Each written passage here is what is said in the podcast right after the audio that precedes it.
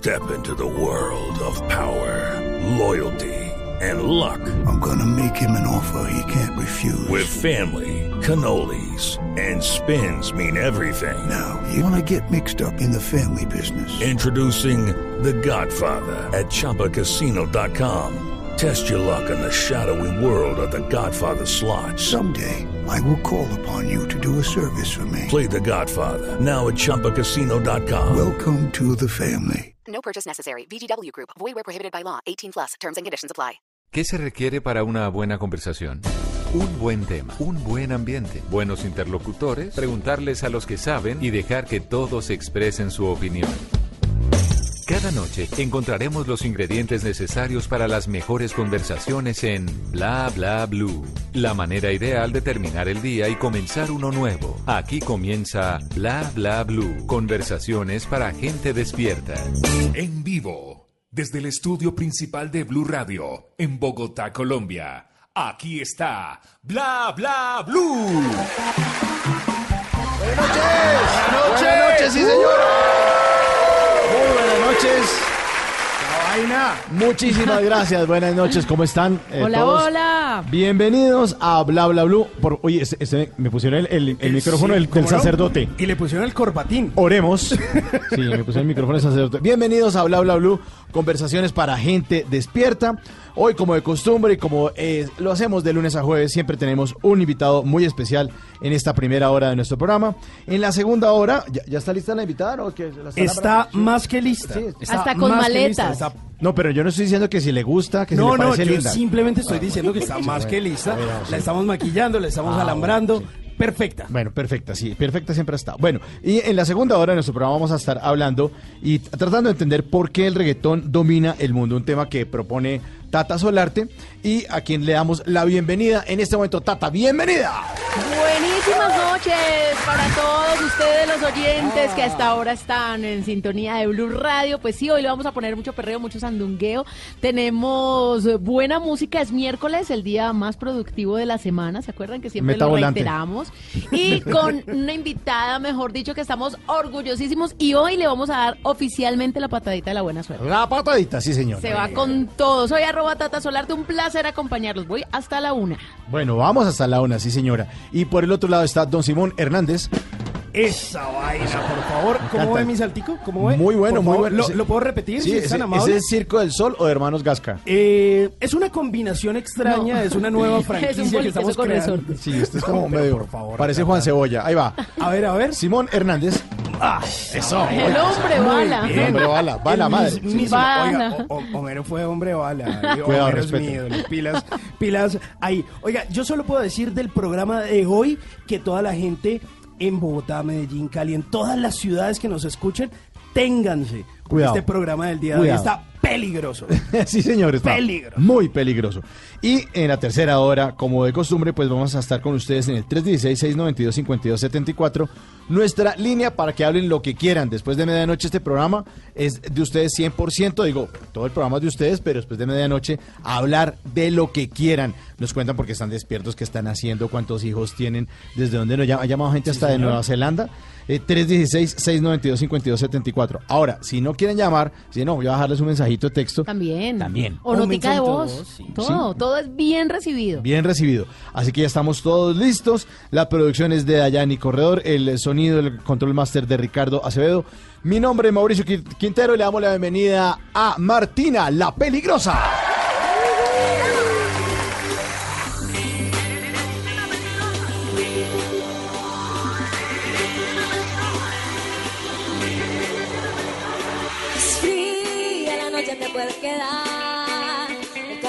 Yo quiero no lo puedes dar. Ya sé, por mi vida te quieres pasear.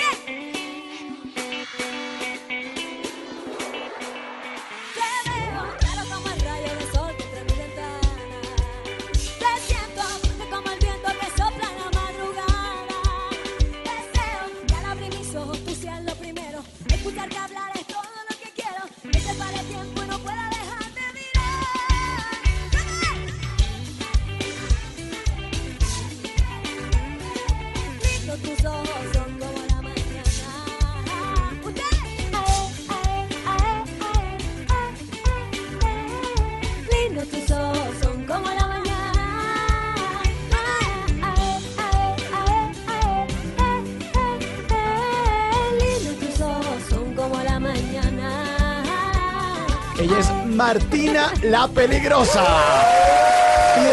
Bienvenidísima a Bla Bla Blue. Muchas gracias, muchas gracias por ese recibimiento musical. No, tan pero es que cuando dice que los lindos sus ojos son como la mañana, No. yo no sé si me está diciendo a mí, si le está diciendo a Ricardo que está en el Control Master, si le está diciendo a un, a un oftalmólogo, yo no tengo ni idea.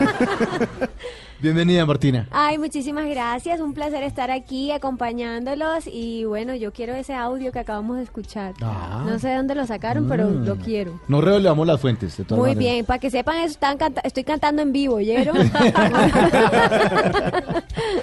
Bueno, eh, Martina nos va a representar a los colombianos en el próximo festival, en la- el Festival de Viña del Mar 2019, con una muy buena canción que se llama Tu Culpa. El festival empieza el 24 de febrero, va hasta el 1 de marzo, en el famosísimo anfiteatro que le dicen al anfiteatro La Quinta Vergara, de la Quinta Vergara, y se va a ir por esa paloma.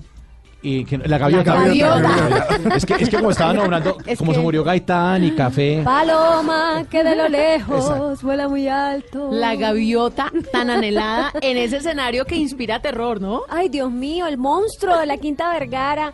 Yo estoy muy emocionada, por un lado, pues honrada, además, porque representar a, a mi país siempre va a ser eh, orgullo, pero sí debo decir que se puede decir culillo aquí, ya dije. Claro. Ya lo dijo, ya, pues no hay problema. Entonces sí, la verdad es que es emocionante, eh, estoy ya ansiosa porque en pocos días me voy a ¿Cuándo se va? Chile. ¿Cuándo me se va? voy el domingo tempranito. O sea, la cogimos, ¿sí ve? Con maletas y todo. Tengo Ya. maletica Ah. lista, maletica casi lista, con mis casi 15 outfits. Ay, qué Ush, bueno. ¿Y, 15. y qué sorpresa, o sea, nos va a sorprender así como Andrea Echeverry en los Grammy que se fue con algo No, a, no, a no, mí me ¿O qué falta a tela por cortar, música por proponer, me falta ser una rockstar como ella, porque ella se lo merece, se puede hacer lo que le dé la gana y vestirse como le dé la gana. Eh, yo soy peligrosa, aquí tumbe el café. Este, No, pero aquí no se toman bebidas en la cabina. No, no, eso no, era café. pena, no, eh, no, no, digo que eh, café eh, como eh, la, eh, Que va a llevar café a Chile. Café, café. El del aroma de mujer. Exactamente. Aroma de mujer. Paloma, que de lo lejos. Retomando, retomando. Retomemos la maleta con el outfit. Sí, entonces, bueno, hay muchas cosas alrededor de- del concurso, por eso voy con tantas cosas, muy, muy eh, colorida, voy a ir allá a proponer también desde, desde la moda, que tanto disfruto esa parte de mi carrera, entonces ahí a divertirnos con eso. Bueno, ¿y cómo fue la noticia? ¿La, la- la llamaron y dijeron, Esto fue un asunto muy millennial. Yo estaba conectada con mis em, seguidores en un en vivo en, en Instagram y mi manager que estaba conmigo me mostró un tweet en donde anunciaban los participantes elegidos por cada país y decía Colombia, Martina la Peligrosa. Es muy emocionante. ¿Cómo funciona esa elección de participantes? Bueno, hay una inscripción previa, hay que enviar ciertos documentos, hay unos requisitos por cumplir, la canción debe durar tanto, hay que hacer una edición especial eh, y, y bueno, es una canción que ya debe estar grabada antes. Entonces, bueno, enviamos eh, esta opción y le- les gustó y me escogieron y fue muy emocionante. y ya está lista para esa presentación. Además que con esta canción que es muy urbana, pero también es, es muy actual, es muy urbana, pero también con una historia detrás de la canción. Sí, sí, sí, bueno, tu culpa sin duda apareció en un momento ahí medio extraño en mi vida, atravesando por situaciones difíciles a nivel personal eh, y obviamente todo el mundo relaciona la cosa, que esto, que no. El morbo. El- sí, exacto, entonces realmente y, y mi confesión de hoy es que esta canción nació eh, sin pretensiones. Eh, pero como que sí estábamos del lado que no era mis amigos y yo. Eh, la hice con Yera Music y con Lalo Ebrat eh, Samarios que han dado mucho de que hablar últimamente con su música y ese día como que estábamos del lado que no era porque esa canción salió con, con pullita a Pullita, bordo, con sí, pullita. con pullita. oye, Martina, bueno, eh, hablemos de los inicios de, de- de su carrera. ¿Cómo arrancó y cómo se dio cuenta? Oiga, yo estoy como afinada, yo como que también me debería dedicar a cantar. ¿Qué me está pasando? Bueno, para, para las personas y, y sobre todo millennials que me escuchan en este momento, la cosa fue así. Yo nací cantante. Yo nací en una familia de, de cantantes cantantes, eh, como dijo por ahí una querida colega, es no es como quita- quitarse y ponerse un calzón, ay, mañana voy a ser cantante, mañana me pongo el jean azul. Eh, es como que de verdad esto viene de familia, sentimos un inmenso respeto por la música, eh, por el canto, mi hermana que es Adriana Lucía, mi hermano mayor también es músico, Luigi, eh, mi papá es compositor, cantante, entonces eh, viene de, de familia, eh, de tradición, es algo que amamos y que decidimos como estilo de vida. Yo personalmente desde los nueve años. Pero no hay un ingeniero en esa familia aburrido por ahí. Ese no, yo Por ahí un abogado. Sí, hay, hay médicos, hay de toda clase de cosas aburridas, ¿no? Mentira. No, no, no. Martina, Martina, si nos, si nos devolvemos un poquito para allá, su infancia, ¿a qué le suena? ¿A qué le suena esa infancia? Uy, mi infancia me suena a porro sabanero, a vallenato de ese viejito clásico y me suena como a Julio Jaramillo, como, como a, mm, a Julio Iglesias, a boleros y baladas de aquella época. ¿Y esa música se la encontraba usted qué? ¿En el radio, de pronto en el Sí, carro? sí, en además que dije de aquella época, pero no era cuando yo era niña, de la época. Sí, Se que, la Martina, ¿qué? Sí. Tienes 70. Sí. No, yo, eh, eh, toda esta música influenciada obviamente por mi papá, mis hermanos. Mi casa siempre fue como un lugar donde se escuchaba. Nosotros nos turnábamos el equipo de sonido en ese momento y era como que dos mi papá, una mi hermano, una yo, Era una la mi hermana. rocola de la familia. Exactamente. Entonces nos tocaba compartir una playlist rarísima que iba de Julio Jaramillo a Molotov y luego llegaba Juan Luis Guerra y luego algún vallenato clásico eh, y toda esta música obviamente aparecía a través de la radio que era ese principal canal de, de comunicación de la música y luego no sé cómo nos las ingeniábamos en el Carito, estoy hablando de un corregimiento de, de Lorica eh, en Córdoba eh, para conseguir música, discos como tal. Era muy difícil, era muy, muy difícil que llegara ahí la música, pero lo lográbamos. ¿Y a usted no le tocó esa época de que sonaba el radio y a usted le tocaba ahí como tapar el cassette y grabar esa Claro, canción? yo tengo, bueno, tenía muchos cassettes grabados y uno rogando y cruzando los deditos para que no dijeran el- la emisora. Claro, Ay, Dios mío, la decían y era como, ay, bueno, está bien. Y uno se aprendía en qué momento iba a decir el saludo ya cuando la canción sonaba.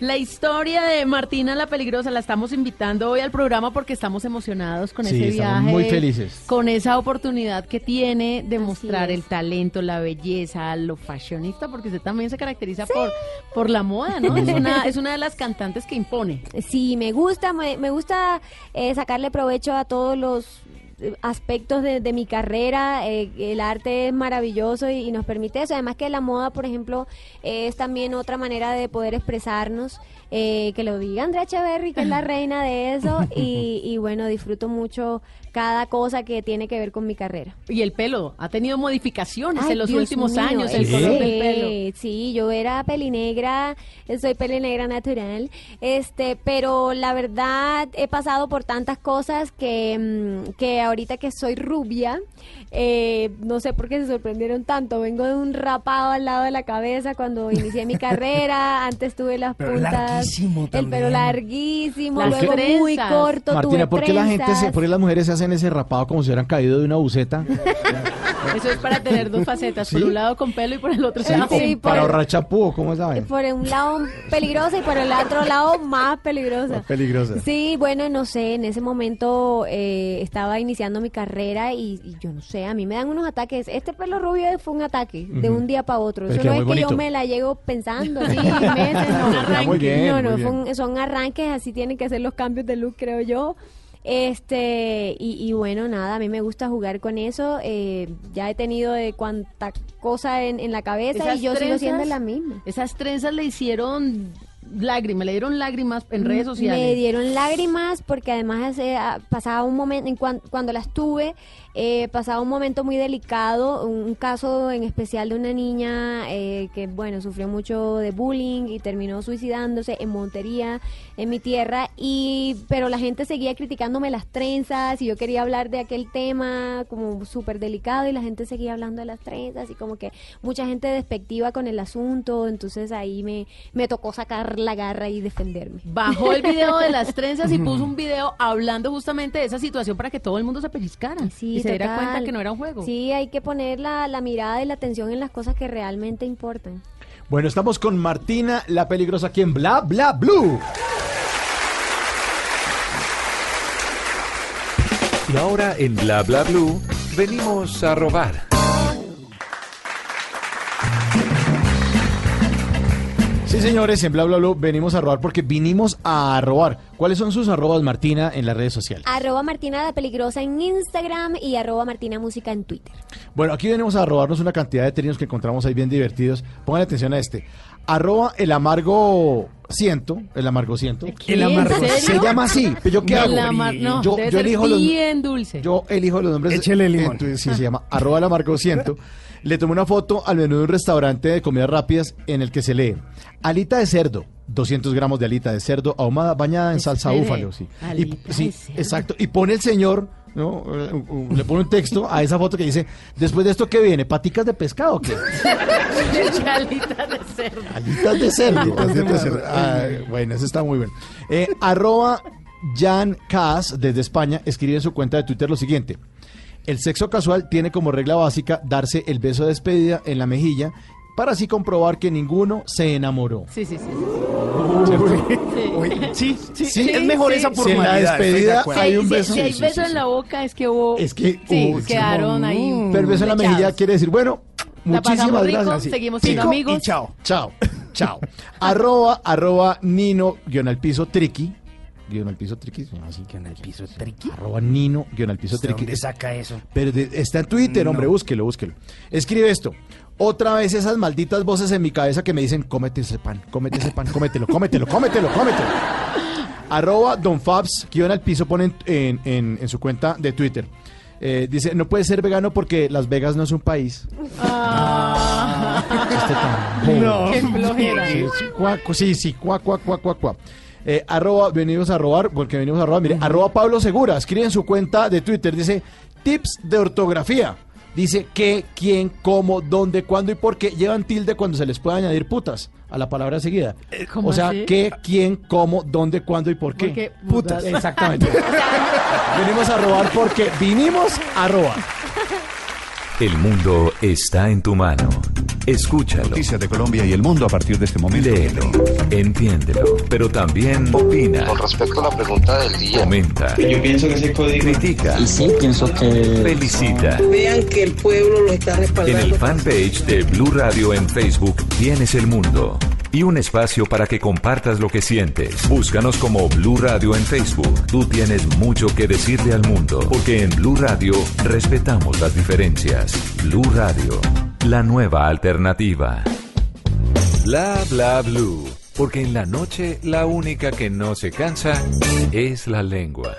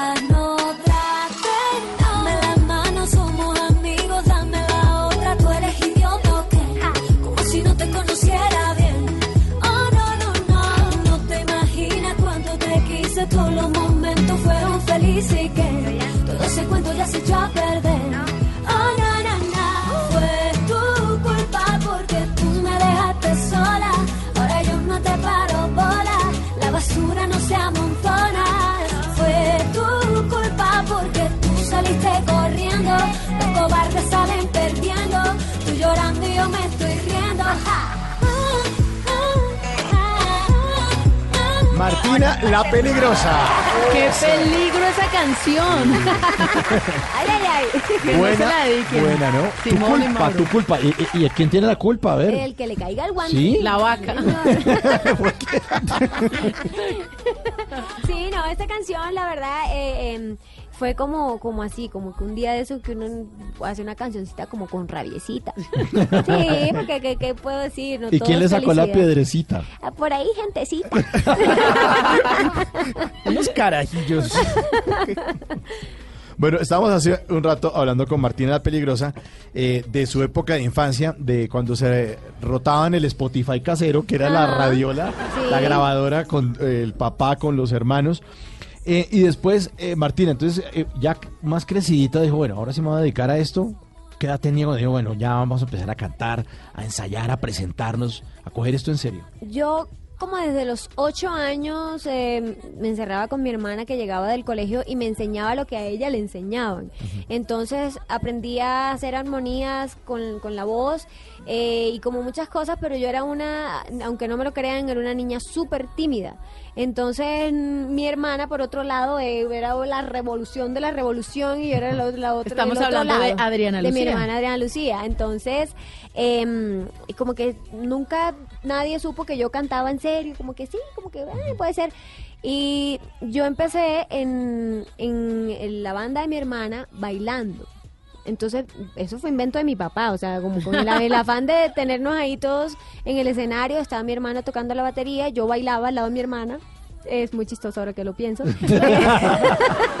Pero yo me quedé en una cosa, sí. Que hacía armonías, ¿qué es esa vaina? Ah, no, eh, armonizar eh, la voz. ¿Cómo, Podía- cómo, cómo- cómo- cómo se no, hace? en este momento no puedo hacerlo porque necesito otra voz principal. Ah, hacer como una segunda La voz. voz, la otra voz, exacto. Ah, eso es una Entonces, eran perfectos. Ajá, Ah, entonces claro, eh, yo claro. le, le sacaba esas armonías a toda la canción. Bueno, era un fastidio, pero estaba aprendiendo. Entonces, eh, y a- bailaba al lado de mi hermana. Luego avancé, me ascendieron y podía hacer coros en una canción. Y era muy emocionante. Bueno, seguía bailando. Y luego en un show aquí en Bogotá, ese fue, mejor dicho, el show que me marcó la vida. Porque mi hermana estaba segura que yo cantaba y que podía hacer coros. eh, pero nadie más lo sabía. Y la corista, que sí hacía los coros, eh, no, no llegó. Siempre pasa eso. Siempre. Qué, gran his- historia. Oh my God, va a escribir un libro. No, pero es que siempre pasa eso.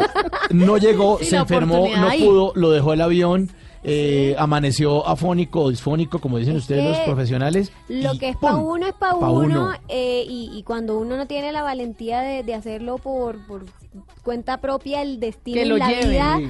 ¡pam! te lo presenta ahí siempre. Entonces, ese día, mi hermana dijo, sí, ella va a cantar, y mi papá, pero ¿cómo así que, que- que tú cantas así, tan?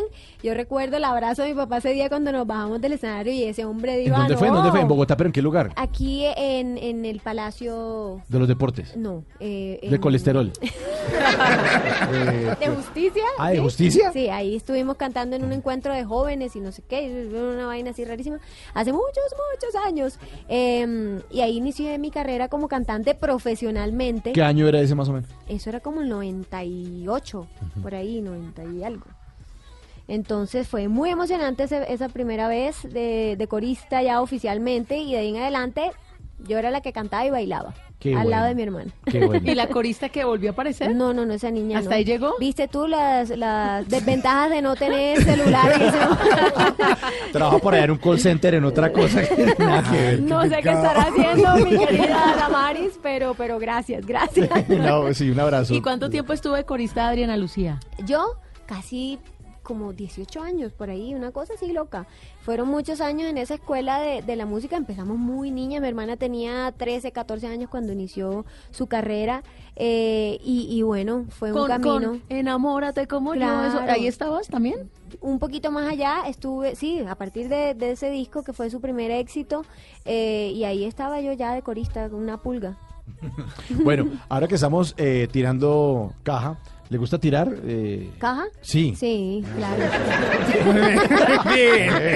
Yo, Mauro, le salieron más aventajadas. tenemos, esta, ten- tenemos esta cajita, Martina, y es una cajita que nos va a hablar más de usted.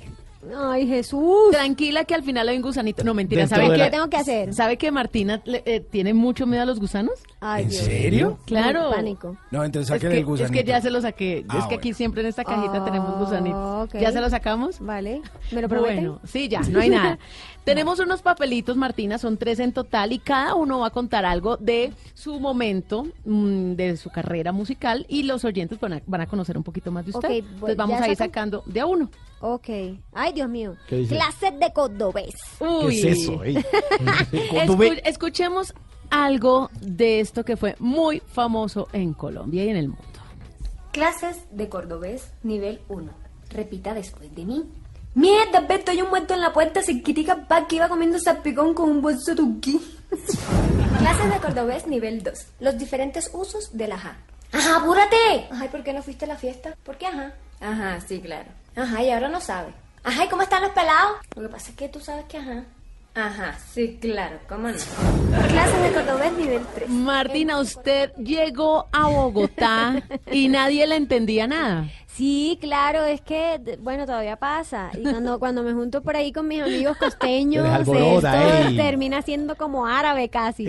Entonces, em, la verdad es que, no sé, de un día de, de desparche y con todo este inicio de las redes sociales y con ganas de crear contenido para ellas, dije, voy a decir esta retaíla que, que además nació como mi hermana en el estudio, había unos amigos cubanos y otro puertorriqueño y, y costeños de aquí, entonces decían como que una palabra tras otra golpeada así, Beto, hay un muerto, ¿dónde? En la puerta, se critica parque, comiendo salpicón con un bolso de tuquí.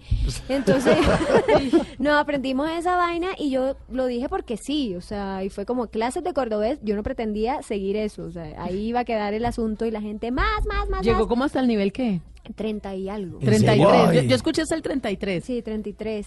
Y, y la verdad es que todavía las clases de cordobés me las piden y en algún momento tendré que retomarlas porque sí, Sí, siguen siendo buenísimo. Importantes. Terminaron llamándome de- internacionalmente de cosas súper importantes de la lengua. De Córdoba, España. De Córdoba, España.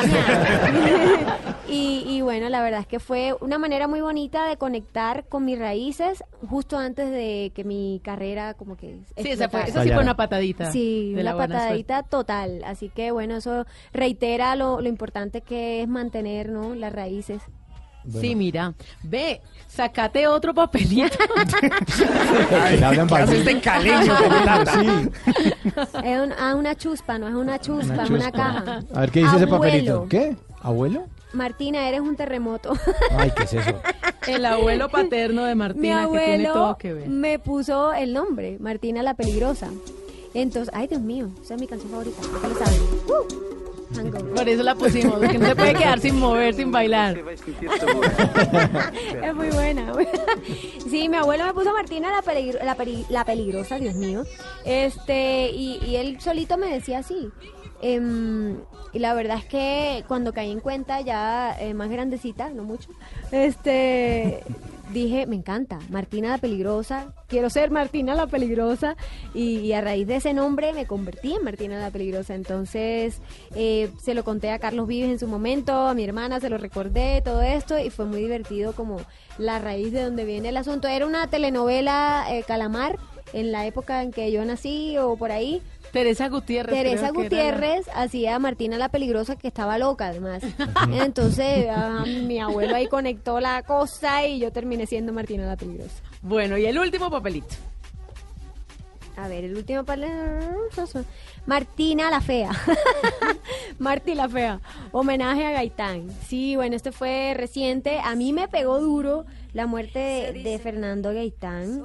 Eh, no era mi amigo ni éramos cercanos, pero sí que recuerdo con mucho amor Betty la Fea, porque era esta telenovela que nos reunía a toda la familia y fue ese primer paso para empezar a hablar bien de nuestro país, de, de otra cosa, que no fuera lo malo. Entonces, eh, la verdad es que me, me- me dio dolor porque además es tremendo artista, esa cabeza brillante de inventarse algo tan increíble como Betty. Eh, y bueno, no sé. Usted le hizo un homenaje disfrazándose de Betty. Sí, me disfracé de Betty, canté la canción. Escuchemos. Se dice de mí, se dice que Soy fea que camino a lo malevo, que soy chueca y que me muevo con un aire compadrón, que parezco un dinosaurio, mi nariz es puntiaguda, la figura no me ayuda y mi boca es un buzón. Si charlo con Luis, con Y con Pedro, Capul y todo, Capul de Betty. ¿Ah, sí? Claro, y me puse peluca y todo porque ya Mona Betty no, no luce. Porque ajá, porque ajá. Y ese video lo podemos ver obviamente en YouTube, ¿no? Sí, está en, en Instagram, en, ¿En mi Instagram, Instagram? Martina la Peligrosa. Bueno, ahí lo vamos a chequear a ver si vemos a, a Martín, que no tiene nada de fea tampoco. No, no, Sí. no, ni de peligrosa. es El un pel- encanto. El peligro es el encanto y la sonrisa Ay. y el aquí y el, Y los y el ojitos ajá. Y el ajá. Martina la peligrosa en el Festival de Viña del Mar y ahora aquí en Bla Bla Blue. Bla bla blue. Conversaciones para gente despierta.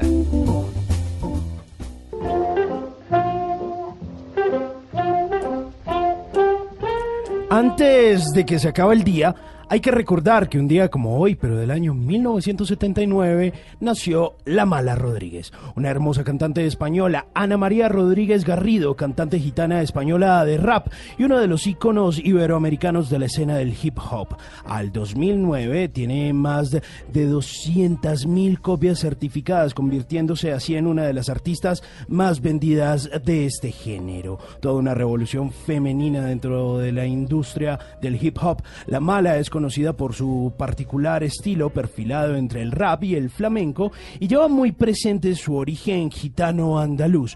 De un padre gitano, una madre andaluza, trabajó como mesera, profesora de aeróbicos y también como operaria de limpieza. Justamente en Sevilla fue donde forjó esas primeras líneas de rap y creó un dúo junto a DJ El Cuervo y ahí salían precisamente sus primeras líricas. A los 19 años se trasladó a la capital de España, a Madrid. Comenzó allí su relación con un sello disquero que se llamó Zona Bruta, con el que hizo su primer álbum que tituló El Maxi. En el año 2006 editó un sencillo titulado Por la Noche, que incluía tres versiones, sí, de esa misma canción, la cual vino a ser parte de una película que se llamó Yo Soy la Juani, con la que se dio a conocer a nivel internacional. En el 2007 actuó y rodó en la película Tú eliges, dirigida por Antonia San Juan, en la que interpretó a una de las protagonistas. Además, su música hace parte de la historia de los videojuegos. La canción Te Convierto se encuentra dentro de la banda sonora oficial del videojuego Net for Speed Shift.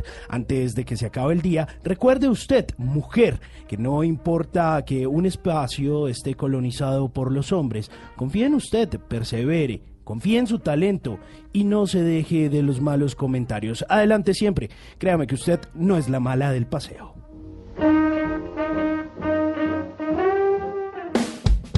Bla bla blue. Porque en la noche la única que no se cansa es la lengua. Hey, ¿cómo no voy a quererte? Si tú llegaste a endulzarme el café y a dañarme la mente, el corazón no miente. ¿Cómo no voy a quererte? Si cuando bailo contigo me olvido del resto de la gente, me pasa la corriente.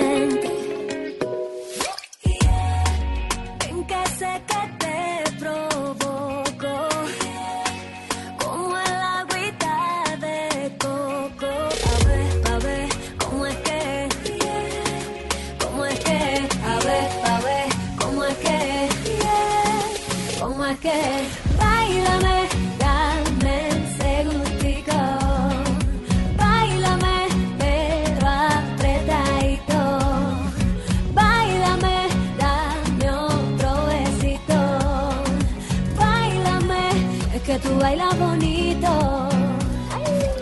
¡Ay, Es que un Martina hombre la que baile, peligrosa! un hombre que gana, que baile gana muchos puntos. Ay, sí, a mí no me ha tocado ninguno. ¿En serio?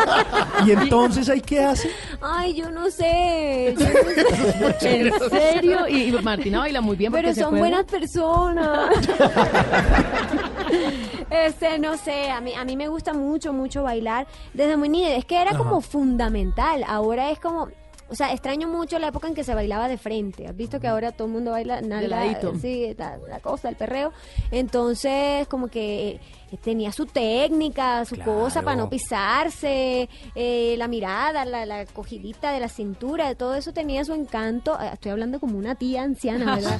Pero bueno, es que a mí me tocó, me tocó quinceañero noventero. Era- eran otros tiempos, eran Y otros dos tiempos, milero, Martina, yo no exacto. Eso sí era música, carajo. Ah. Ya, hablando del perreo, Martina, eh, eh, después de las 11 de la noche, Tata Solarte tiene un programa bien, bien, bien especial, una hora bien especial desde las 11 a las 12, eh, o el planteamiento de por qué el reggaetón domina el mundo. Y tiene unos invitados de lujo que, que invitamos de una vez a, los, a, a todos nuestros oyentes a que estén pendientes después de las 11 de la noche, hablando del reggaetón en serio. Claro, y que de una vez a través del numeral puede ser eh, canción de perreo. Nos digan cuál es esa canción de las últimas, de las urbanas, puede ser de este año, de los últimos 10 años, de los últimos 20 años, porque ya hay catálogo también de la música reggaetón y urbano. Ah, Pues nos digan cuál es la que los pone con un mood más arriba. Ah, pero hagámosla más sencilla. Numeral perreo, bla, bla, bla. ¿Ah, sí? Sí, perreo, Listo. perreo. ¿Cuál es la canción con la que usted perrea? Per- Sí, ¿Cuál sería? Uy. Martina, por Em, ejemplo. Yo perreo. Yo perreo, Yo tú perreo, perreo, tú perreas, el Va- perreo. vamos a Se perrear. escuchó muy... Vosotros perreáis con... no sé, a ver, yo creo que, que cualquiera de Daddy Yankee me Sí, hace perrear. uy, buena, sí, ¿no? sí, sí. Es bueno, Daddy. Llamado de emergencia, para mí es la más... qué buenísima, esa es buenísima. Y también la- las de Don Omar, las Ay. RX de Don Omar a mí me Sí. encanta. Bueno, eh. Martina, ¿por qué cree usted que el reggaetón domina el mundo? Yo estoy completamente convencida que es porque el beat del reggaetón se parece a cualquier cosa que venga de África. De hecho, viene de allá. Y se conecta con muchas eh, músicas del mundo. Y siento que el reggaetón le enseñó a bailar al mundo, incluso a Latinoamérica. Eh, a, no sé, México era un país que no bailaba. México era un país lleno de, de pop y de rock en español y de toda esta, esta movida que no se bailaba. Eh, y el público y la gente del mundo aprendió a bailar a punta de reggaetón y, ya nada lo pudo parar. Yo creo que a través del baile nos conectamos, no importa el idioma, no importa. Yo creo que ese beat es muy poderoso y la gente aprendió a bailar. ¿La música suya tiene como eh, bases de champeta? Sí, tiene algunos, las guitarras, por ejemplo, vienen de la champetica, del sucus, de todo también hay eso que me gusta, súper tropical, exacto. Eh, pero sin duda ahí hay un golpecito dembow, Sí. eh, reggaetonudo y ahora dancehall que está muy de moda, que pata, pata. Baila. Baila.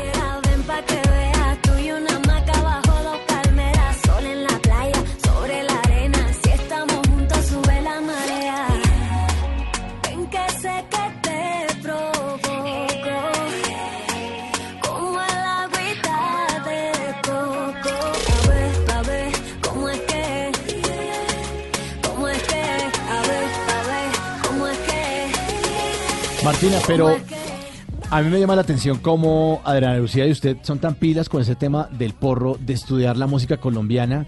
O sea, ustedes pueden dictar una universidad cátedra de eso, es sobre admirable. todo, sobre todo mi hermana. Sí, sí pero- a mí a mí por rebote debo decir que, La que me ha llegado esa esa información, le he aprendido muchísimo a mi hermana y admiro profundamente eh, cómo ella se, se nutre de toda la información y cómo es tan coherente con lo que piensa, lo que dice, la música que hace, el mensaje que transmite. Entonces, si yo me le quito el sombrero a mi hermana, sabe muchísimo. Ella es el libro gordo de petete de mi familia. Sí, este, es, co- es como es como un Google, pero más viejito, ¿verdad? Para que entiendan. La tía Martica aquí con ¿Y todo. ustedes que nunca se han peleado como todas las hermanas? Sí, obvio, pero chiquitas. Yo sé que, que como que peleamos por estupideces, cualquier cosa, sobre todo yo, yo era yo La- la era, pelietas. ya no, era la pelietas de la familia, la peleonera di- diríamos allá, de la familia, pero pero mi hermana siempre fue un ser de luz que se aguantó todas mis estupideces. y ahora ya no peleamos. Ya no pelean, pero viajan mucho, ¿no? Eh, viajamos mucho, eh, ya no juntas como quisiéramos, pero sí de vez en cuando nos coincide algún escenario por ahí y lo disfrutamos mucho. Bueno, pues hablando precisamente de esos viajes, Martina, resulta que yo no sé si de pronto dentro de todos esos viajes que hace y todos esos aviones que usted toma, eh, se ha encontrado con una aplicación que se llama TripAdvisor. Ah, claro que sí. Claro, le hace a uno las recomendaciones, qué lugares visitar, a dónde ir a comer, pero resulta que aquí no tenemos esa aplicación, aquí tenemos una aplicación que se llama Tripa Advisor. Tripa. Tripa. Ok. Porque a cada lugar al que uno va, uno le echa algo a la tripita. Ah, qué Claro, maravilla. O sea, ¿sí le gusta comer harto o no? Me gusta mucho comer, o sea, yo no entiendo a la gente cómo no le gusta comer. Sí, claro, disfruto mucho Bueno, la comida y cocinar. Ah, no sabía. ¿Y qué le gusta cocinar? Eh, de todo un poquito, pero me quedan unos patacones buenísimos. Ah, Cuando vuelva de niña nos, nos invita. Eso, eso. Va pa' esa. Pues Martina, vamos a hacer una cosa. La voy a invitar a tres lugares distintos del mundo. Y en esos tres lugares distintos, que yo sé que usted ha estado ahí, usted me tiene que hacer una recomendación. Usted me tiene que decir, vea Simón, usted no se puede ir de ahí sin haber comido tal, cosa. o haber visitado tal lugar. Ok. ¿Listo? Vale. Entonces, vale. Vamos a coger el primer avión a ver a dónde nos vamos. Pero es que estamos esperando. Eso. Y entonces llegamos a Córdoba. A Córdoba, A perdón. Córdoba, A Córdoba, Córdoba, sí. Y uno no se puede ir de allá Me dio calor de una vez esta vaina. Este porro me, me dio calor. Este, uno no se puede ir de Montería sin ir al Boca Chico elegante a comerse un sancocho de Boca Chico o un Boca Chico frito. Uy, qué rico. Ese pescado es delicioso, pero hay que tener mucho cuidado, ¿no? Muchas espinas. No, pero eso frito, esa vaina no se siente. No, se quedan tostaditas. No, tú eso, no se- eso para adentro. Y si Y te pincha, sabor. te manda una yuca ahí y te la empuja. No, con el plátano. Le ponen a uno el plátano al lado. Te empuja la, de la espina ahí eh, para abajo. Y, y, el cachaco maluco ese. y- si hacemos un desvío a Lorica, que hay que probar allá. En Lorica hay que hacer una parada en el mercado de Lorica. Bueno, ya no se puede comer ahí sancocho boca chico porque ahí también es bueno. Pero se puede pedir un guisito de gallina criolla con arroz con coco, ensaladita y todo eso viene envuelto en una hoja de plátano. No, qué delicia. Máximo. Pues bueno, vamos a coger un segundo avión a ver qué recomendación me hace de este lugar.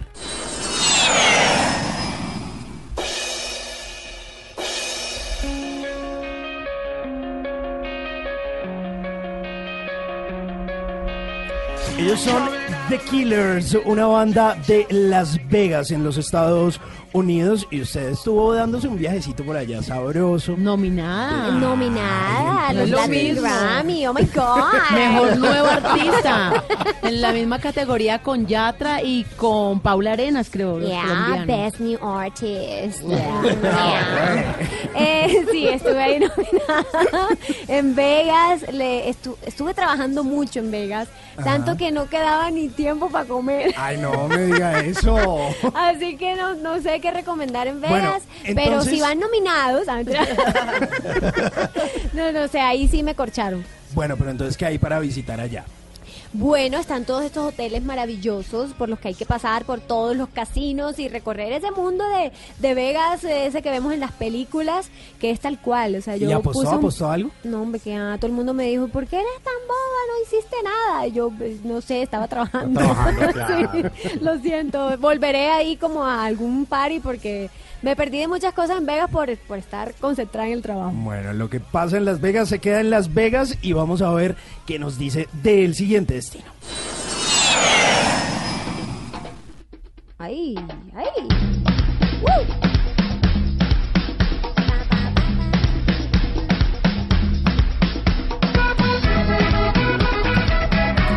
Y entonces hay un lugar en el que yo le veo a usted muchas fotos, que es Cartagena, la fantástica. Cartagena, la fantástica. Me encanta Cartagena. Me enamora Cartagena como a todos. Este, y bueno, en Cartagena hay una parada, mejor dicho, obligada en la playa, que es donde el Boni a comer pescado frito. Uy, es lo máximo. Frente al. Hotel Caribe. Exacto, ahí kiosco frente a la kiosco, playa, mejor dicho. Se quita una uno la chancla y empieza a hacerle a la arena con el pie. Le traen. Ah, Todo un usted, usted se ritual, quita todo- las, las medias. Sí, me quita las Ah. medias y las medias La de lana. media, la chancla, La chancla, y ahí sí la arena. Se deja el tubito con la plata. Para poder pagar. Oye, gachaco, trajiste billete. Dije, ¿Cuánto vale esto? Son 6 mil barras. ¿Qué? Las barras son como 3 mil pesos. Son 6 por 3, Sí, 18. sí, el sí, el sí, cambio. Pero, pero bueno, la tasa ya, representativa ya- del mercado. que se deje tumbar a estas alturas de la vida está fregado porque Sí. Pues yo estoy es fregado, Martín. Estoy fregado. Bueno, y entonces ahí donde el buen que come. pescado frito. Hay que pedir un pescado gigante y hay que comérselo todo. Eso Pero dice la usted es de las que les echa bastante limoncito o sin limón. Bastante limón y hay que pedirse ahí una limonada bien helada con patacones y una entradita de, de sancochito de pescado. Bueno, pues esas son las recomendaciones de Martina la Peligrosa en nuestra aplicación Tripa Adventure.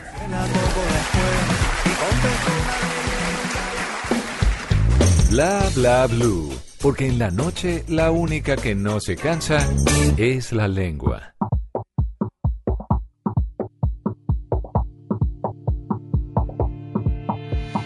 Es que hace rato estoy viendo, no te andan las piernas pa' venir a sacarme a bailar. ¿Cómo te sigas demorando? Otro sigue a venir hasta acá. Te estoy esperando, el tiempo se pasa, la noche perfecta volando se va. Puedo enseñarte cómo tú a mi lado, si es lo que quieres podría sudar.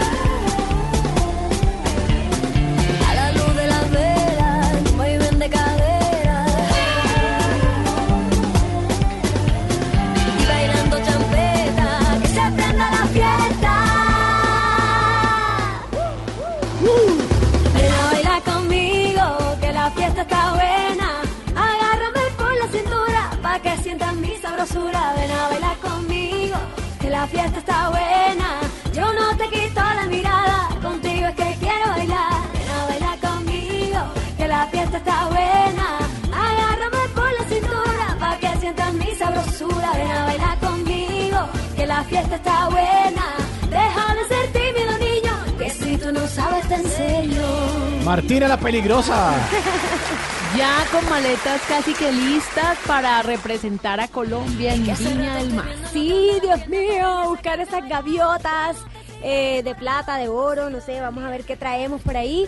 Este, muy emocionada por pisar ese escenario tan icónico, tan importante para la música latina, así que bueno, ya voy preparadita. ¿Cómo es el nivel de las gaviotas? Eh, eh, se presentan y es como con el aplausómetro, ¿no? El público es el que Sí, decide. hay una gaviota que otorga el jurado y hay otra que eh, la da el público. Sí. Así que a eso voy a conquistármelos a todos. Pero Martina, ¿usted qué le han contado de, de ese círculo de artistas con los que usted se habla de Que ya han Viña del ido. Mar? Que ya han ido. Que ya han ido. Bueno, la verdad es que todo el mundo dice sí, sí, da una cosita, como estar ahí es impresionante, pero disfrútate, eh, son los consejos como disfrútate mucho de cada Ajá. momento ahí, eh, sacarle el máximo provecho a esa exposición también en el tremendo escenario. eh, y bueno, no hay que ver los, los videos de, lo, de las embarradas de Viña del Mar, pero ya para qué. ya para qué, ya eso fue, ya, ya, Dios mío. Este, y, y bueno, también he visto presentaciones increíbles. Em, soy amiga de Farina, que estuvo el año pasado sí, representando a Colombia, lo hizo increíble. Eh, los amigos de Herencia de Timbiquí. También recuerdo cuando fue Carolina Sabino hace muchísimos Claro, años, que la rompió la rompió. durísimo. Eh, y bueno, hasta Shakira pasó por ahí. A- Hasta Alejandra Azcárate haciendo un show de stand-up. Y le fue muy bien. Y, y me cuentan fuentes fidedignas que, que ella estaba, que se moría de los nervios. Bueno, ella lo cuenta igual, pero, pero sí, que la vieron temblando, casi desmayándose, porque estaba muy asustada y, y wow. El domingo, el domingo entrante, Martina la Peligrosa arranca para Viña del Mar, Pero- que empieza el 24 de febrero. Y hablando del futuro, eh, vamos a sacarle unas cartas. Ay, Dios mío. unas cartas ¿por del futuro. Porque llegó el momento del tatarot. Con Tata Tranquila, estas cartas no son nada del otro mundo, Martina. No es el monstruo de Vergara. no se Dios. preocupe. Y ahora nos va a contar también sobre precisamente eso, lo que le ha enviado a la organización, lo que le han dicho que tiene que llevar, que tiene que estar pendiente de su coreografía. ¿Sacó Son una? tres cartas. En este momento va a sacar día una y nos va a contar qué carta le salió y le vamos a interpretar nosotros a qué corresponde y usted nos va a contar si es verdad o no lo que le depara este tataro. Primera El carta. carro. La carta del carro, uy, está Uy, buena buenísimo, carta, qué sí. energía la suya. Es una muy buena carta porque es la carta del movimiento. Un carro se valoriza en la medida que está funcionando, que se está Ah, pensé moviendo. que era movimiento de perreo. No, ok, ya, muy La carta del carro, mucho movimiento. Planes después de Viña del Mar. Sí, tengo muchos planes, mucha música involucrada en mis planes. Eh, estoy ya con canciones listas, eh, estoy a punto de, de hacer algunas colaboraciones con otros artistas, entonces un, mejor dicho, mucho movimiento y bombardeo de música. Listo, siguiente carta. A ver. Dios mío. Tenemos tres cartas, la segunda es... El sumo sacerdote. Uy, esta carta deja ver a un hombre, a un hombre que tuvo mucho que ver en su vida. Ay. Su ex esposo. Ay, Dios ¿Por qué era un cura o qué? No sé. ¿Que le sale el sumo Pero sacerdote? la acompañó mucho tiempo Yo de su vida. ¿Cuántos años Sí. exactamente? Eh, casi 11 años. No, es que Ah, sí, fue, sí, fue sí, como un padre para ti. Sí, sí, sí, acá tiene cuerpo de, de hombre y de... Sí, es que, es que se le ve, se le Sí. Hombre por un lado y como rey, pero también se ve algo de bestia. Ay, Dios mío. No, pues es la Tata, carta. Ay, Dios Tata, por mío, favor. ya no Estamos dice hablando nada. de la No, Tata, un poco de carta. respeto. Sí. que respeto. Estamos hablando de la carta que ella misma sacó. No, respeta el tarot, porque Martina, tampoco, hombre. La canción Me Voy es inspiración de esa relación. Es inspiración de un mal momento de la relación mucho antes de que se acabara. Eh, es una de las primeras canciones que compuse cuando empezamos y la cosa estaba como que sí, como que no, como que ajá. Entonces fue una amenaza. O, mm, o talas o me voy. Eh, pero no, yo debo decir que tuve una relación muy linda en la que construí muchísimas cosas. Toda esta, esta carrera y, y- y todo el proceso fue al lado de Jairo Barón, que es mi ex esposo, y, y bueno, al, al que le debo muchísimas cosas. Y él sigue trabajando con su hermana. Sigue trabajando con mi hermana, es tremendo guitarrista y productor, así que seguramente por ahí nos volveremos a cruzar en el camino. Bueno, esa es la madurez, ¿sí ven? Madurez. Eh, donde hubo amor, donde hubo amor de verdad. Ah, no, la carta acá. La acá. siguiente. Metiendo la mano en la caja. En la Esta vaina se llama La Justicia. Viña del Mar recompensa sus esfuerzos, va por esas gaviotas. ¡Vamos! Se Sí. ven las gaviotas. Qué bueno, ¿no? Me encanta pensar en que así va a ser. Han sido muchos años de trabajo, de esfuerzo, eh, de caídas, de levantadas, de aprender. eh, y bueno, yo creo que eh, es- esto es precisamente fruto de todo ese esfuerzo, de todo ese trabajo. Y, y vamos a ver qué pasa ahí en Viña del Mar. ¿Y qué le has dicho los de la organización? ¿Qué le ponen para su show? Ay, Dios mío, ya hemos estado ahí en contacto. eh, allá va a estar la banda. Ellos ponen la banda, el cuerpo de baile, todo, absolutamente todo. Por eso me voy unos días antes a, a comenzar los ensayos y el montaje de, de todo el escenario. Está increíble lo que lo poco que sé hasta ahora. Y bueno, voy emocionada a, a- a montar un show increíble que impacte en tres minutos. Pero, pero cuéntenos un poquito ahí, un Sí, un show. Un adelanto. ¿Qué les puedo contar? Em, bueno, la canción se tuvo que editar tres minutos exactos, duró un poquito más, tu culpa. Em, tengo alguna idea de, de cómo va la coreografía, muchas bailarinas, todas mujeres, por supuesto. Es una canción eh, empoderada. Esto es una canción eh, femenina. Entonces. Pero estas eh, bailarinas son de son chilenas. son chilenas. Son- bueno, viven en Chile. Sí, y Chile. allá va a estar la banda también. Entonces, claro, es un reto más, ¿no? Enfrentarse a, a ensayos y a- con músicos que no son tus músicos y todo eso, pero yo supongo que va a estar increíble. Qué bueno. Pero no, ya está todo listo, ya unos Ya. Estamos está ready, choleado. Rey mío, sí, Además, el mío al público no lo tiene. Es arrolladora, le va súper bien, la canción está muy pegada, tiene demasiadas descargas. Ay, Dios El video súper fresco también. Sí, sí, sí, es una canción súper alegre. eh, ya muchos me, ha dicho que, eh, me han dicho que esto le, le encanta al público chileno, ¿no? Como que toda esta onda caribe que eh, ellos disfrutan un montón. Entonces, bueno, ahí voy a aportar esa sabrosura de mujer colombiana y caribeña. Bueno, la conexión con el público va a estar increíble porque la energía suya, Martina, es brutal. Es brutal. Le va a quedar, yo no sé, le va a quedar fácil. ¿Qué fecha exacta hay de la presentación? ¿Qué día para estar pendientes? El 24 es mi primera presentación Sí, eh, y bueno, ahí empiezan... eh, Ahí empieza el concurso, entonces yo aspiro obviamente a estar en la final, que es hacia el primero y el 2. Ok, entonces desde el 24 de febrero hay pendientes Domingo. de Martina. Domingo 24. Así es, el plan es ver Viña del Mar y que manden toda esa buena energía para Claro. traernos la gaviota. Ahí está el Festival. Internacional de la Canción de Viña del Mar en su edición 60 desde la Quinta Vergara por Colombia. Martina la Peligrosa con esta canción que se llama Tu Culpa. Y, y el lunes estaremos contándole a No, todos los oyentes de Bla. Bla Blue cómo nos fue en esa primera Ay, exposición. Claro que sí, ahí estaré contando también a través de mis redes sociales eh, todos los detalles ahí en Viña del Mar. Pues es Martina la Peligrosa a quien le agradecemos muchísimo y le damos la patadita de la buena suerte para que nos traiga muchas gaviotas y le vaya muy, muy bien y siga siendo tan exitosa y tan peligrosa como siempre ha sido. Muchísimas gracias, con toda esta bonita energía me voy a representar orgullosamente a nuestro país. Martina la Peligrosa de Bla Bla Blue.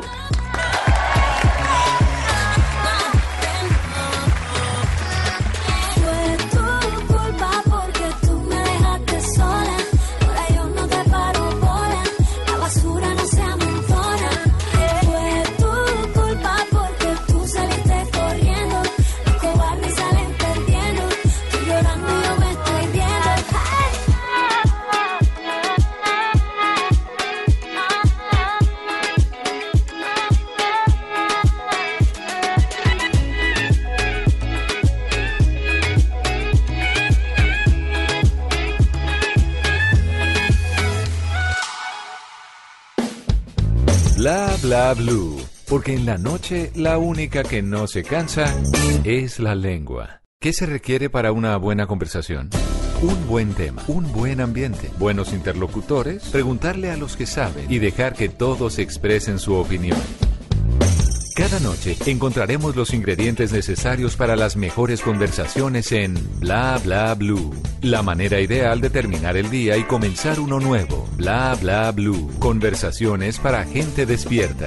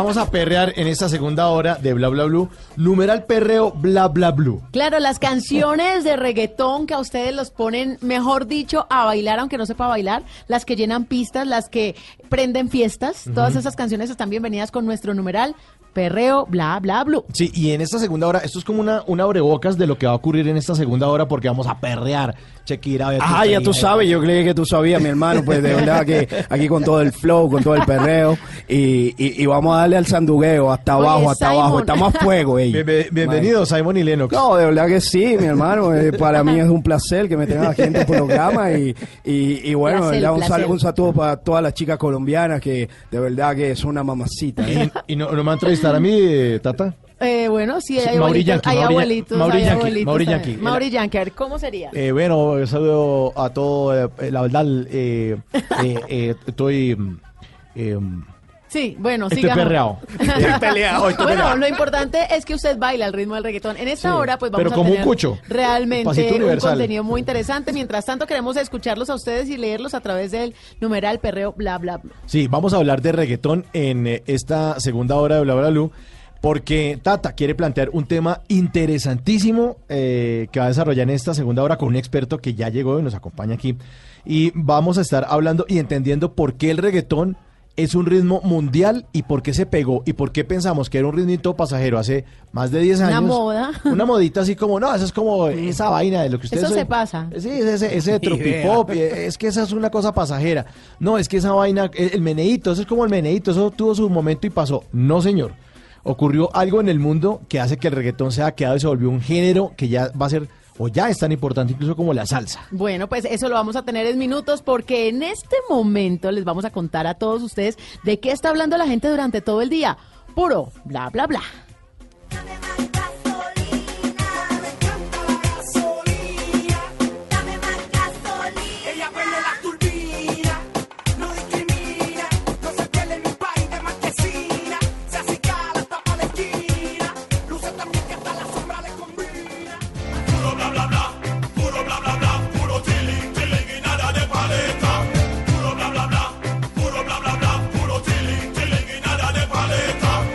Puro bla bla bla, puro bla bla bla. Encontramos unas noticias en estos días. Mire, por ejemplo, esta. Denuncian que Roger Dooley, el coordinador del proyecto del Galeón San José, estuvo en la lista Clinton. o sea, o sea, No. o sea, el tipo el- está coordinando la exploración, estuvo en la lista Clinton. Eso quiere decir que lo van a dejar como a Mónica Lewinsky. Ya saben cómo lo van a dejar. Como a Mónica Lewinsky.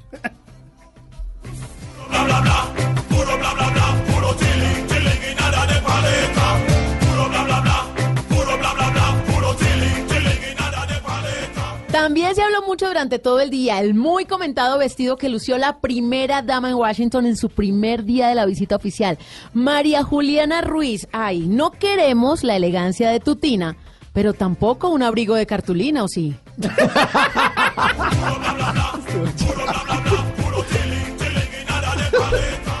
A propósito de esa famosa reunión y que por supuesto destacaron todos los medios de comunicación, esa reunión presidencial entre Donald Trump y el presidente de Colombia, Iván Duque, el mandatario estadounidense le insinuó a Duque que Colombia va atrasadita con la erradicación de la coca, de la coca, del túnel de la línea, de la corrupción, del tráfico de armas, en fin.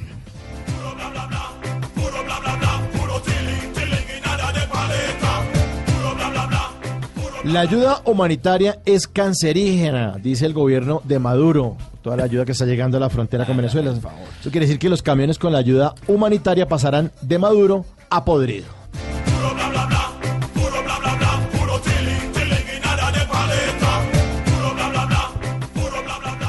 Y hablaron los hinchas y también los periodistas deportivos sobre el América. Señoras y señores, hoy mi querido Rojito del Alma, el América de Cali, festejó su cumpleaños número 92. Sigue sin poner orden en la A, pero eso sí, lejos de la B. Esperamos.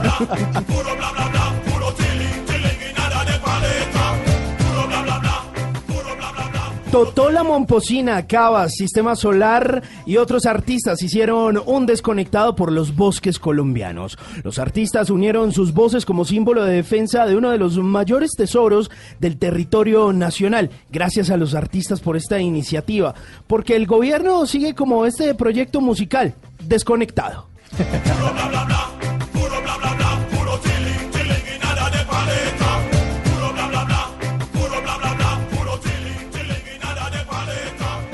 Y ahora, en Bla Bla Blue, hablando en serio.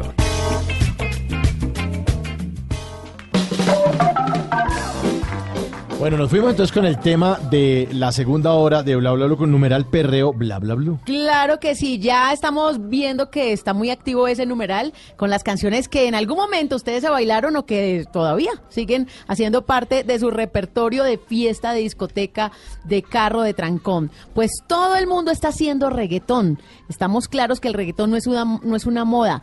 ¿Qué es el reggaetón? Es un reggae grande. Eso es el reggaetón, así como usted dice descuentón, teletón, termina en ton, es grande. Entonces hay que tener en cuenta que este género llegó para quedarse. El reggaetón es un género musical bailable, se deriva del reggae y de elementos principalmente conocidos por todos, la música hispana y el hip hop. Se influenció del reggae en español de Panamá de los 70s, pero fue hasta los 90s en donde detonó en Puerto Rico, como lo que conocemos hoy, Puerto el Rico. reggaetón. Pues bien, aquí en nuestro programa vamos a escuchar los himnos del reggaetón, vamos a plantear algunas hipótesis que ustedes también a través de nuestros diales en todo Colombia, en Blue Radio, a través de la aplicación pueden también participar con sus comentarios y con el numeral perreo bla bla blue. Pues vamos a escoger canciones, algunas van a sonar en el programa. Tenemos un catálogo de 20 años atrás porque ya el reggaetón tiene catálogo. Además que se consume muy rápido, entonces hay muchas canciones que ya llevan su buen tiempo. Pues artistas como Ivy Queen, Chino y Nacho, Alexis y Fido, Nicky Jam, Trevor Clam, Osuna, Plan B, Ciencio, Maluma, La Factoría, Los Benjamins, Vico sí y hasta Calle 13, quienes dejaron claro que el reggaetón no es superficial, que puede tener mensaje, son algunos de los exponentes del género en el mundo. Pero los otros estarán hoy aquí en nuestro programa. Dari Yankee, Héctor y Tito, J Balvin, Omar, Don Omar, Tego Calderón. Así que ellos van a estar con nosotros con el numeral perreo bla bla blue. ¿Qué hubiera pasado si en la época en que se lanzó el rock, qué hubiera pasado si en la época en que se lanzó la salsa existieran tantos medios de difusión como existe hoy el día y ha hecho que el reggaetón sea el líder mundial en los géneros musicales? ¿Ustedes qué creen? Yo diría que los Beatles los Rolling Stone eh, y otras bandas seguramente como Nirvana, que fueron esos padres de el grunge junto a Pearl Jam, tendrían muchas más reproducciones seguramente que algunos artistas del género urbano. Pues no nos alejamos mucho de eso porque ustedes acaban de conocer las cifras de Bohemian Rhapsody, una película que llegó a contar la vida de un gran artista, de Freddie Mercury, que siendo grande sin tantos medios digitales, fue, logró ser grande, pero que ahora llegó a un nuevo público y detonó las listas de reproducciones, de descargas, se volvió el protagonista y por ese momento, durante varios meses, desplazó al reggaetón. ¿Eso qué quiere decir? Que el reggaetón fue afortunado en salir justo en el momento en que también salieron todas estas formas de consumir la música en el mundo. Es que incluso Tata, apoyando esa teoría que usted está planteando, varios de los artistas de reggaetón en algunas entrevistas y pues a lo largo de todos estos años dicen que todos esos canales de distribución y lo que ha hecho finalmente grande al reggaetón, pues es ese fenómeno de internet, aunque muchos eh, dicen que, que el reggaetón llegó a varios países, incluso a esos, a Colombia, en cassettes o el, o el CD quemado. Sí, sí, sí. Eh, Ahora justamente vamos a mirar esa evolución porque tenemos a un experto. Les quiero comentar que hemos traído a Diego Toro. Tiene más de 20 años en toda la industria de la música de experiencia. Ha hecho parte de una disquera muy importante en el mundo como es Sony Music y ahora desde el año pasado tiene la función de ser el director general de Toro Music. Así que Diego Toro es nuestro invitado hoy aquí en Bla Bla a quien saludamos en esta noche. Tremenda invitación, muchas gracias, muchos saludos para todos y, y no hubieras dicho lo de los 20 años. Eso, Eso sobra, eso sobra. Sí, sí. No, Sobre todo si vamos a hablar de reggaetón. Bueno, es que precisamente es una persona joven pero con mucha experiencia y justamente queremos traer lo mejor de los mundos, en donde veíamos fuerte otros géneros musicales y en donde vimos cómo se partió el, el tema musical en dos cuando empezaron a llegar a nuestro país y al mundo en general estos sonidos urbanos. Pero vamos a empezar a conocer el comienzo, cómo se consume la música en el mundo. cambió, la música cambió, ¿sabes? Y yo creo que cambia cada día. Hoy la música se consume con el dedo y no con los oídos. Esa es como la mejor manera de contarlo porque la música está en la palma de tu mano, en un smartphone, en, un- en, toda la onda de internet, como lo hablabas ahorita. Y la gran verdad es que arranca por ahí, por, por no necesariamente lo que te gusta, sino lo que las tendencias imponen. Y además hay más facilidad porque hace 20 años, si vamos a, a devolvernos en el tiempo, pues si usted quería una canción, le tocaba sentarse a, que- a que la pasaran en la emisora. Claro, no, Mauricio, es que nos vamos a ir un poquito más atrás. Si vamos a la historia de los formatos físicos, el Sí. primer disco se inventó, fue el disco de vinilo en 1881 y se reproducía en fonógrafo o en gramófono. Luego vino el disco de acetato, muy saludable, muy pues parecido al vinilo que incluso hoy volvió a la moda ya como colección, Sí. más que todo. Y la gran primera revolución que vio la industria de la música fue cuando en 1964 llegó el casete, Sí, el famoso. que es lo el- que usted está mencionando. El casete. Sí, y uno tenía que eh, poner el casete para grabar la canción que sonaba de la radio o tenía que irse hace 20 años, ya siguiendo con la historia suya, Tata, del disco compacto. Entonces tenía que irse uno a la Ese tienda fue en el 80. de discos, sí. En 1980 80 y ya 90, evolucionó el casete al disco, Disco compacto, compacto. al CD. Al CD. Y entonces, o, o que arranca un poquito antes de inclusive el primer vinilo, que es en la escritura de las canciones, en el pergamino realmente, cuando empiezan a escribir las partituras y empiezan a difundirlas y ya muchas bandas pueden reproducir la música de un artista, ahí es donde realmente empieza como a difundirse la música masivamente. Y lo que mencionaba Diego era eso. Vino la revolución digital y eso la fue revolución digital, lo que correcto. nos- Y ojo que hubo varios intentos que, que en el camino mucha gente no lo recuerda, pero hubo el minidisc, Claro. hubo el laserdisc. Pero el minidisc que no, el- no fue tan comercial, ¿no? Es que lo que tenía la gente era el compact disc. El Claro, minidisc era como como, estratificado. era como más como para las emisoras y para los estudios de grabación. Tal cual. Y revelaron en enero de 2019 que justamente ya en todo el mundo las personas tienen un celular. Tienen un teléfono. Algunos inteligentes, otros más inteligentes que el teléfono. Pero Sí, lo sí es cierto. es que las personas están usando su teléfono móvil para recibir llamadas, como es la finalidad del teléfono, pero así asimismo para navegar por internet, para revisar emails, para chatear, pero ojo, la quinta función en el mundo es para escuchar música. Claro, pero, pero es que mire, y aprovechando que hemos hecho como todo este eh, breve proceso de la historia de la música, la música siempre ha acompañado como esos medios de difusión, porque finalmente la música digamos que ha sido la excusa para vender aparatos importantísimos como el Walkman, eh, para vender cosas como el Dixman, para luego vender el minidisc, para luego eh, el el mismo iPod que terminó siendo todo un fenómeno y ese iPod que se termina finalmente fusionando con... con ese iPhone, ¿no? Que pues de ahí de- deriva un poco el nombre y se empiezan a generar como todo este fenómeno del iTunes y la gente empieza eh, realmente a comprar la música y eso es algo que detona totalmente en el cambio del consumo masivo de música, porque la gente antes iba a las disqueras, a las tiendas de discos, compraba su CD, compraba su cassette, compraba su acetato o lo que fuera y la gente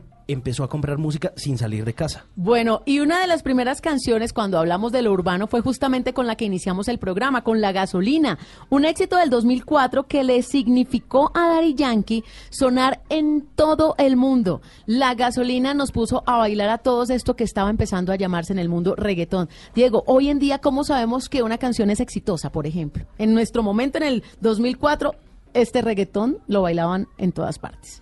Claro, yo creo que antes la música no era cuantificable y la verdad es que hoy día el, el tema de la big data también nos da una oportunidad y es una herramienta además en medio de lo cultural y de, lo bohemio de la industria de la música. Es un poco doloroso, pero es cierto y es las reproducciones, el streaming. Se puede cuantificar una canción versus otra, ya no es si es más buena y no necesariamente es por gustos.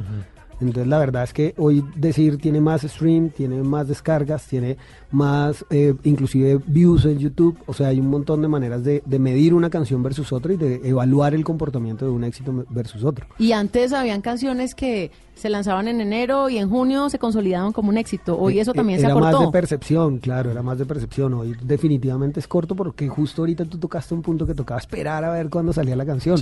Hoy tú te la consumes en un mes, cada 20 minutos. Pues yo me acuerdo que ese, eh, hace unos años se hacía un reporte en- por emisoras de cuántas veces sonaba la canción al día. Ah, Y había una empresa de mercadeo que se, encar- se encargaba de llenar como unos cuadritos con una rayita. Entonces monitoreaban las emisoras, entonces sonaba la canción, la gasolina, entonces le hacían una rayita.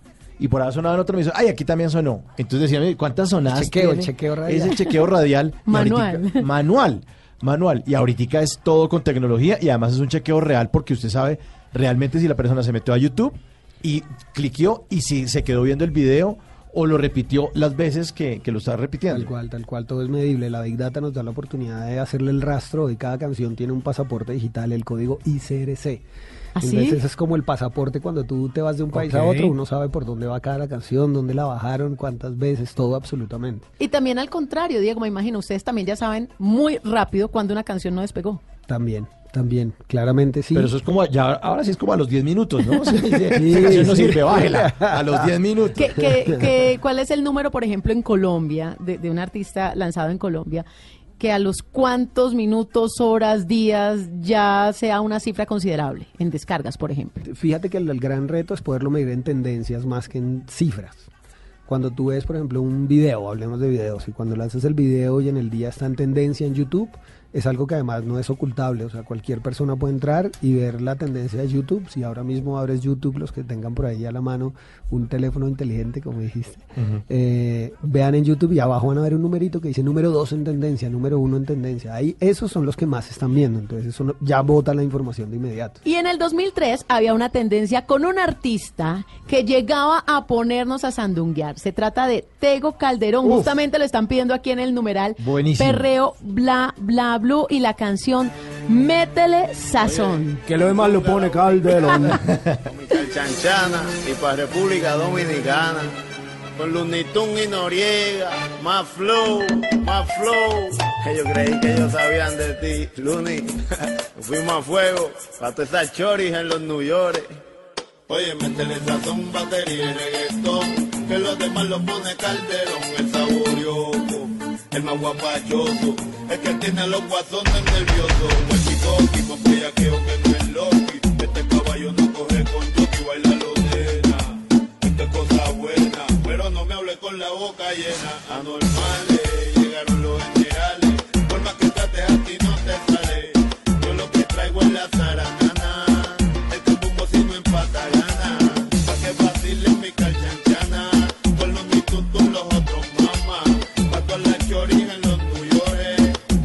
maleantes en las prisiones. Métele sazón, batería y reggaetón, que los demás lo pone calderón. Dice, métele sazón, batería y reggaetón, que los demás lo pone calderón. Mami, tú sabes que yo soy el más caracachimba,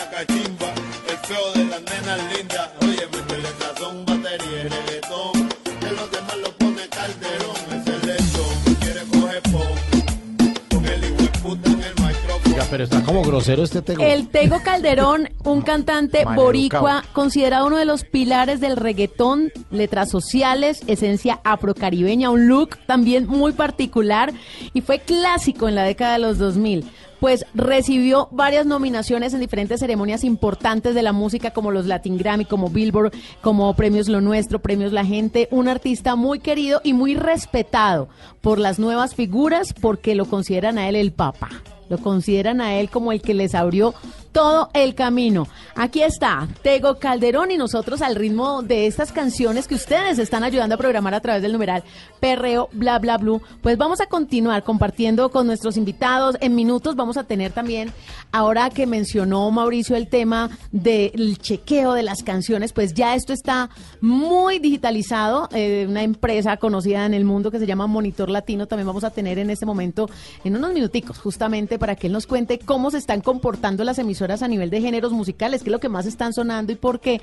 Pero en este momento tengo a Diego Toro, que como ustedes eh, ya conocieron, es el director general de Toro Music, pero también eh, bajo ese sello disquero está una agrupación que queremos mucho y es Chuck It Down, que con ellos justamente podemos ver cómo ha tenido que evolucionar para llegar a otros mercados. Hablemos de ese caso puntual de Chuck It Down. Pues ha sido, sí, la verdad es que yo estoy feliz, eh, los llevé mucho tiempo dentro de la compañía de Sony Music en el área de negocios, en un co-management, y pues en esta nueva fase la verdad es que me junté con la Industria Inc., que son, digamos, una, una compañía que está especializada en el género. Con el lleva- ciego, con el Juan. nuestro querido Juan Diego, así es. Eh, ya todos lo pueden ver por ahí también en la serie.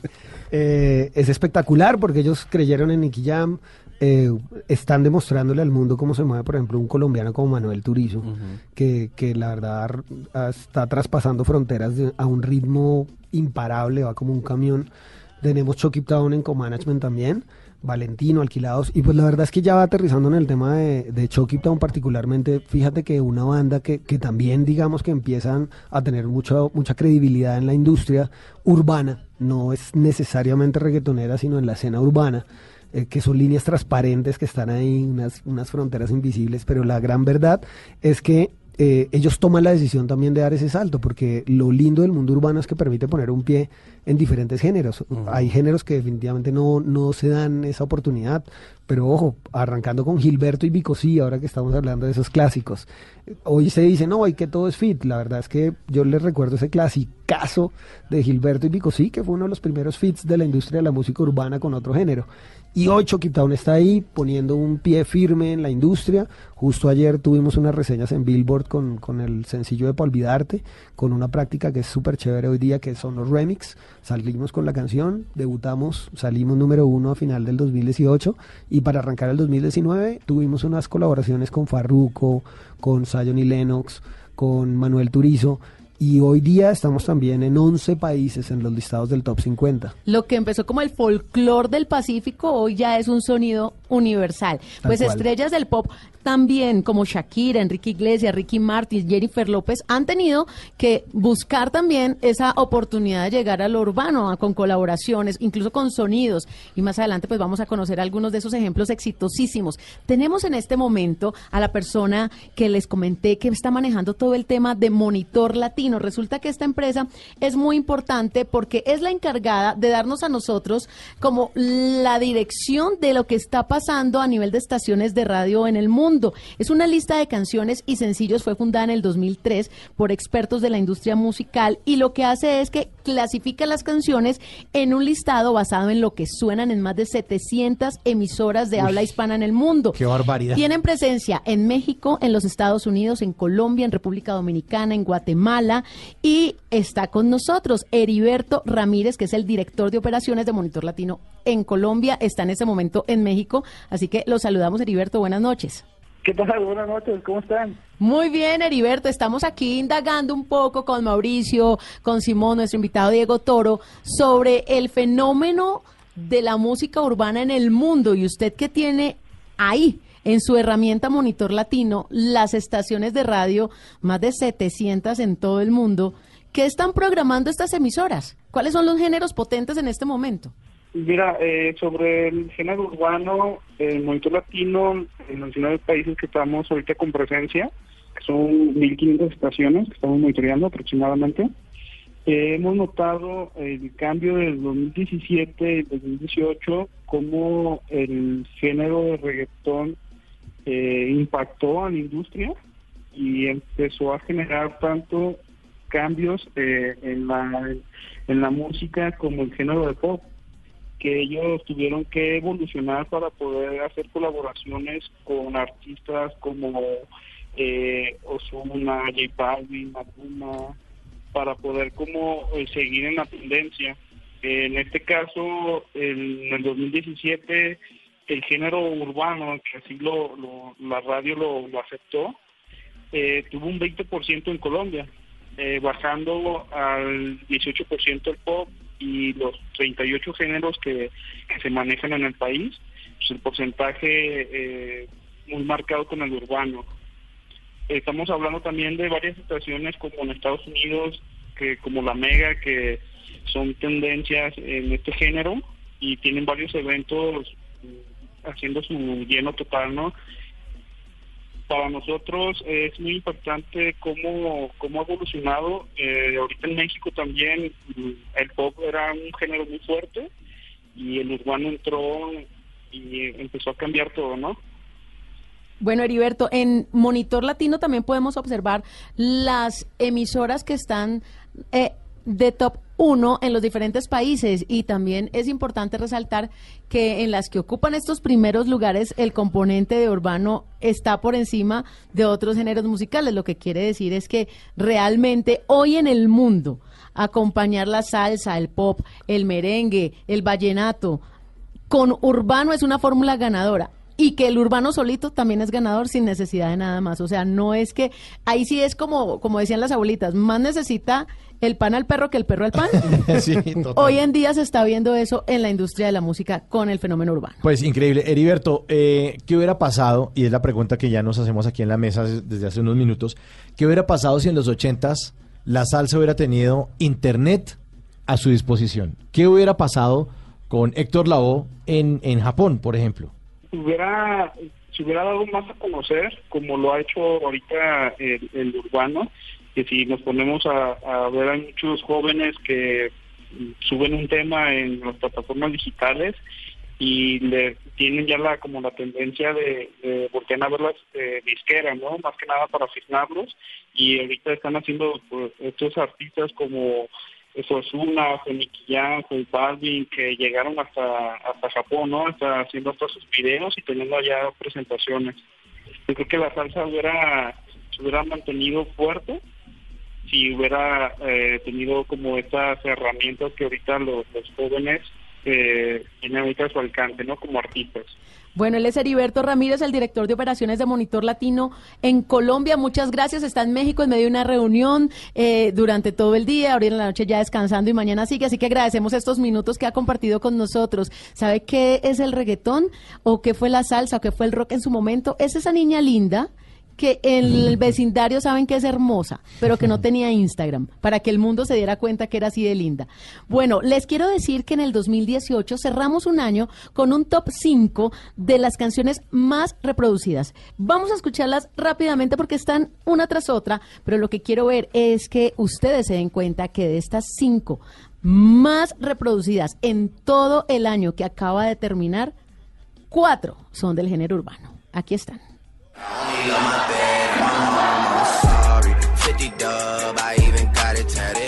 Drake, la posición número 5, Good Plan. Sí. La posición número 4, El Farsante, el remix de Osuna con Romeo.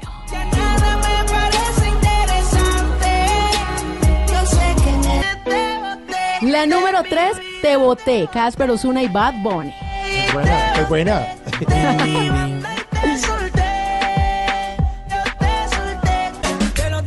Con reto incluido, Daddy Yankee. Dura la posición número 2 de todo el año 2018. Reto y Grammy. Reto y Grammy, sí, señor. Y la número uno tiene sabor colombiano por lado y lado, por J Balvin y por Nicky Jam, que tiene también ese gran afecto por nuestro país. X fue la canción más reproducida en el 2018. Oiga, tremendas canciones. Creo que todas me las bailé, ¿sabe, Tata? ¿Sí? Sí, claro. Perreo intenso a poca luz. Ah, bueno, eso está muy Por bien. favor. Pero hoy es un día muy importante. Hoy es 13 de febrero. Mañana es San Valentín, ojo, ¿no? Sí. Mañana los enamorados Uy. tienen 50% de descuento. ¿Dónde? En muchos sitios. y tenemos una información bien importante porque aquí en Bla Bla Blue Sí. siempre nos vamos a la cama sabiendo algo nuevo. Bla bla blue. Porque en la noche la única que no se cansa es la lengua.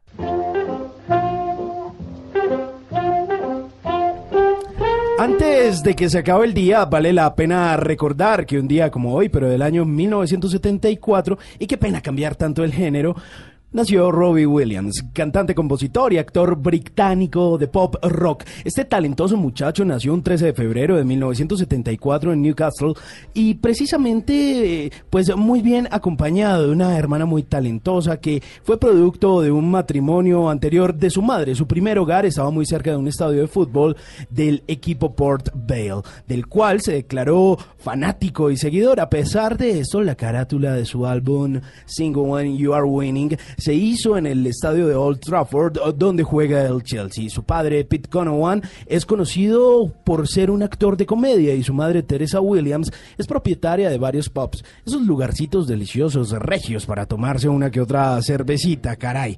Pues la carrera de Robbie Williams eh, se inició con un grupo llamado Take That, pues este fue fundado en 1990 y tuvo mucho éxito en Reino Unido y más tarde en el resto del mundo con una canción que se llamó Back for Good, con ocho números uno en la lista de los singles más vendidos en el Reino Unido, creó un importante fenómeno de seguidoras, especialmente adolescentes, además de ser el grupo británico que más discos vendió en ese entonces desde los Beatles. Después de abandonar esta banda Take That, Robbie Williams eh, se sumergió en un estilo de vida lleno de excesos y tuvo una polémica adicción a las drogas y el alcohol. En 1996, tras, haberse rehabilitado, Williams inició en su, su carrera en solitario. Su primer sencillo fue Freedom 96, fue lanzado en agosto de ese año precisamente y alcanzó el número 2 en el Reino Unido, pero fue el sencillo Angels el que lo catapultó a la fama internacional en 1997.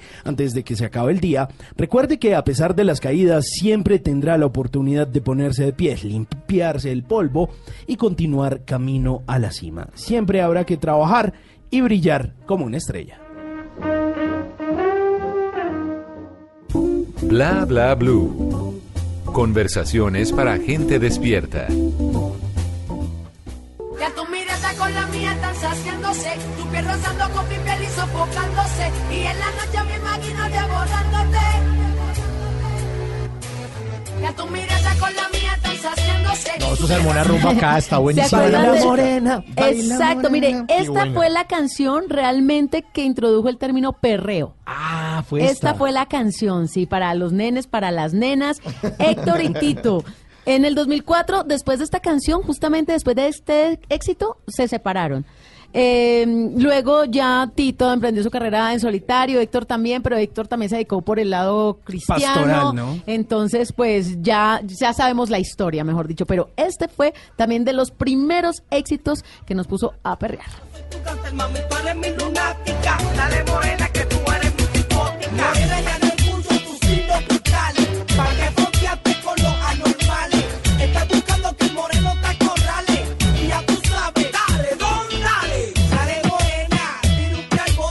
Y a propósito del Dale Don Dale, se vino Don Omar después, uy. también con otro de los himnos. ¿Quién iba a pensar que este pastor evangélico pasaría a dar el sermón en la iglesia a cantar Dale Don Dale en las fiestas? Ay, tremendo artista, ¿no? Terminó siendo todo un fenómeno. eh, nos ha quedado mal en un par de ocasiones aquí en Bogotá, pero lo perdonamos. En el 2004 y 2005, esta canción era la más utilizada al momento de prender la fiesta en las discotecas.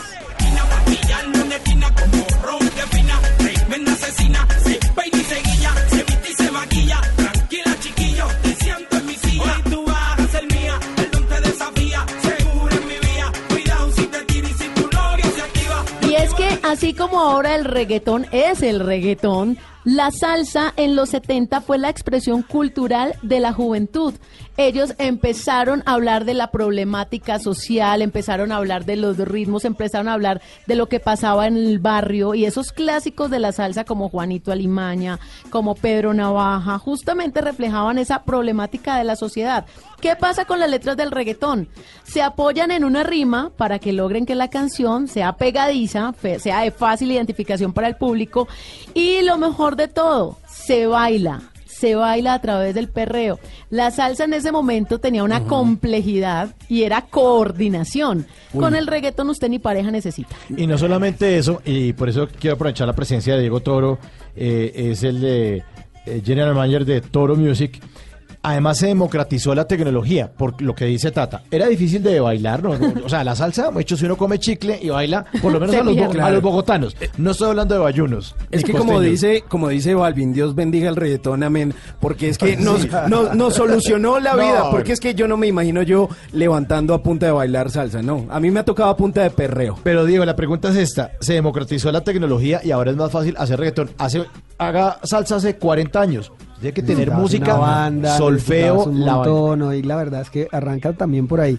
Oye, pero yo quiero algo que los oyentes no están viendo lo que yo vi, y es que apenas sale ese dale don dale, no hay boca que no deje de decirlo aquí, así sea en murmullo, ¿no? Claro. Eh, Eso es- parece un meme, ¿no? A ver dale. quién se aguanta, dale play y a ver quién no lo dice. Es imposible no moverse con estas canciones. ¿Qué Arranco con eso, pero, ¿Qué- pero sí, para responder un momentito tu pregunta, creo que, creo que el gran reto del reggaetón es que también no solo democratizó la oportunidad de escucharlo, sino que dio la oportunidad a un montón de gente que quería tener ese sueño de ser artista, que no necesita 20 músicos atrás, que no necesita un montón de cosas, que, que digamos que todos los plugins y un montón de cosas le dieron la oportunidad de hacer sus propios ritmos, de inventar, solo es bailable, exprésate. Claro, es que la tecnología poco a poco eh, se fue haciendo más económica con softwares como el mismo Pro Tools que ya cualquier persona lo puede tener sí. Tal cual. en la casa, el Reason, un par de sintetizadores y, y buena onda y un poquito de flow, mi hermano. Tal, Y tal ya, cual, tal y- cual, tal cual. Y hoy- dale duro hasta abajo. Hoy el reggaetón, de hecho, hay algunas canciones, bueno, y, le- y hablando, por ejemplo, no solo de los clásicos, de, de Amorfoda de hoy, es un pop, quítale un par de malas palabras y es una canción pop total. Y quien está cantando acá, justamente lo conocimos con pop, a Luis Fonsi. Se reinventó, se puso en modo 2017 y se convirtió en uno de los artistas más cantados en el mundo, al lado de Daddy Yankee y con el remix de Justin Bieber, pues lograron acumular más de 2 mil millones de vistas en YouTube con esta canción que invitó a conocer Puerto Rico, a enamorarnos de las olas y se ha convertido en la canción más reproducida vía streaming de todos los tiempos. Así es. Despacito. Además, en el listado Billboard, en el top 3 de, de este listado histórico, ocupa el primer lugar. Seguido por Bailando y por Amor Prohibido de Selena cuando hablamos de canciones latinas destacadas en la historia de los Billboard en el mundo. Despacito. Si te pido un beso.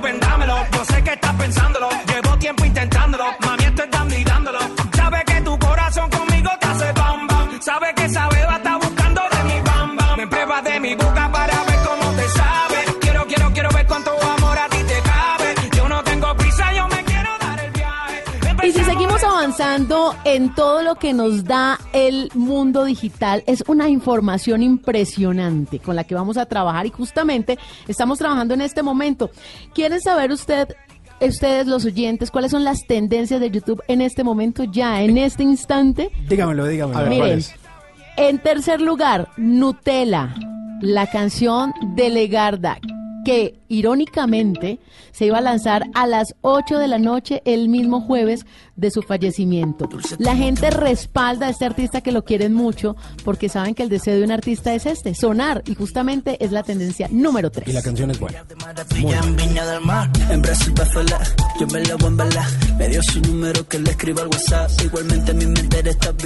La tendencia número 2 en este momento con Nati Natasha, la mejor versión de mí. Estamos hablando de YouTube. La mejor versión de mí no la conociste tú. Porque siempre me frenaste con tu Y la número uno en este momento, Diego, usted. Acuérdese de sus tiempos de radio. Preséntela porque tiene que ver con Chuck It Down. Bueno, pues estoy feliz, feliz de presentarles además a este tremendo artista que no únicamente viene eh, inventándose y montándose en una onda que es el reggaetón, sino que realmente viene haciendo música, viene haciendo cultura, viene haciendo raíces y es Chuck It Down, que hoy tiene Pa' Olvidarte, una canción que es una colaboración de varios compositores y que en esta oportunidad está invitando a unas mega estrellas precisamente de la noche como Farruko, Zion y Lennox, Manuel Turizo, Julián Turizo y estamos felices también de que, de que no solamente estamos siendo un éxito en Colombia, sino que estamos entrando a los listados internacionales en 11 países en el top 50 un- una reseña importantísima ayer también en Billboard.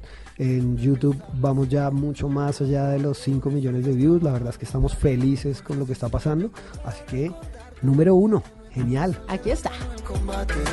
La luna no sale si no te vuelvo a ver. Yo sé que estoy bajo el efecto correcto, pero es para olvidarte eres el único pretexto, por supuesto. Yo soy un hombre con cien mil defectos, pero malo bien te cogí afecto y acepto que no fui lo mejor para ti, pero desde que te vi en tus ojos me perdí. Te lo prometí, yo contigo fui lo que nunca fui. Los ojitos rojos son por llorarte y no A por veces tomo por olvidarte, porque sinceramente duele recordarte. Si tú no estás, la soledad gana el combate. La luna no sale si no te vuelvo a ver. Por eso yo tomo por olvidarte, porque sinceramente duele recordarte. Si tú no estás, la soledad Aquí estamos con todo el numeral perreo bla bla blue. Ustedes, si quieren el reggaetón o no quieren el reggaetón. ¿Les gusta la música urbana o no les gusta? ¿Han bailado con estas canciones? ¿Cuáles son? Y es que les quiero contar que todo en el reggaetón no ha sido color de rosa. El New York Times se equivocó sobre el futuro del reggaetón. En el año 2007 publicó un artículo diciendo que ese era un género que si mucho le ponían dos años, que realmente eso iba a pasar. Y miren, después de todo esto, ya llevamos más de 20 años con reggaetón. Pinochet odiaba al general. Como escucharon ustedes, todo este fenómeno empezó por Panamá y el general pues tenía su estilo particular. ¿Del meneíto? El general tenía prohibido presentarse en Chile bajo el nombre artístico porque Pinochet tenía el poder en ese país y cuando el artista panameño iba tenía que uno cambiarse el nombre y dos cambiarse el atuendo porque él empezó con toda esta Claro. cultura irreverente de todo lo que es el reggaetón. Pues son daticos importantes de la industria que estamos viendo hoy en este momento. Y bueno, llegó la hora de devolver el casete. Uy, A ver, ¿cómo ¿pa' es? dónde, pa' dónde? Oiga, aprovechando antes de que devuelva ese cassette, Tata, quiero apoyar esos comentarios que usted hace sobre el general y el New York Times. Y es que yo creo que dentro de la sociedad, eh, al menos eh, colombiana, en ciudades como Bogotá, quizá un poco como Manizales y otras, eh, el reggaetón por allá en el año 2004 y 2005, pues sonaba, como dirían algunos en, en regiones como Antioquia, sonaba como medio mañé, ¿no? No era, no era como tan chévere, como que uno decía, uy, eso es como que, mm, como que no me gusta tanto eso. Pero, Pero esto sí le poco, gusta. a- pero poco a poco fue cambiando un poco la perspectiva y la misma estética y cómo se vestían los cantantes y se convirtió en un género cool al que le gustan mucho. Claro, y ya nadie lo oculta, no como antes. Pero esto sí era de todo el mundo. Nos devolvemos a los ochentas. Era una de las canciones más importantes de la década. Michael Jackson. I'm a movie scene. I said, don't mind, but what do you mean? I am the one who will dance on the floor and around. En los noventas, adivinen cuál fue la canción del artista de pronto latino importante y destacado. ¿Cuál? Noventas. Noventas. latino. ¿Cuál, cuál, Escuchen, escuchen. Ah, no, claro, obvio. Sí. Los músicos dicen que la mejor época de la música fueron los noventas. Otros dicen los ochentas. Lo cierto es que Ricky Martin puso a bailar al mundo con esta canción, La Vida Loca.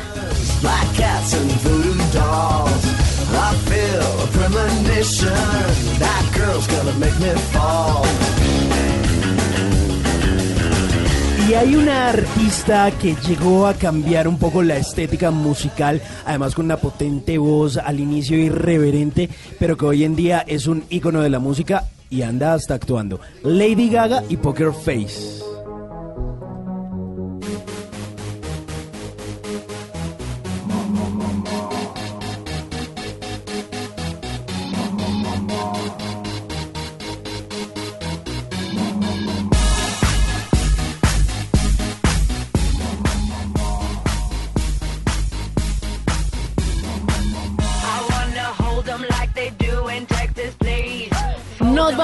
Los 2010. En estos años importantes ya con el reggaetón fuerte, llegaba Don Omar con esta canción que además hizo parte de película. Danza Kuduro.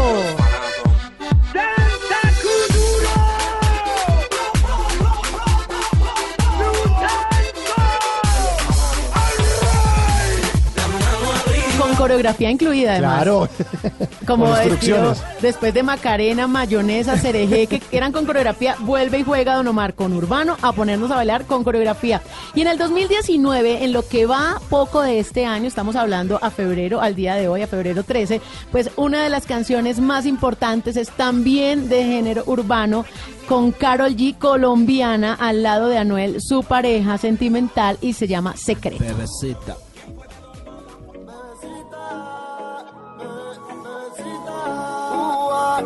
Bebecita, lo de nosotros es un secreto que nadie se entere. Baby, yo siempre me vengo contigo. Qué evolución, qué evolución de la música. Nos devolvimos en el tiempo y quedamos Uy. en lo urbano. Quedamos Los cambios son Sí. bravos, pero, pero Y son bruscos. exitosos. Claro, un poco bruscos, pero todos son...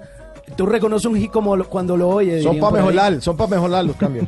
Yo le quiero hacer una pregunta a Diego. Es que tengo unas cifras, pero me parecen un poco desproporcionadas. Un concierto de Daddy Yankee cuesta un millón de dólares.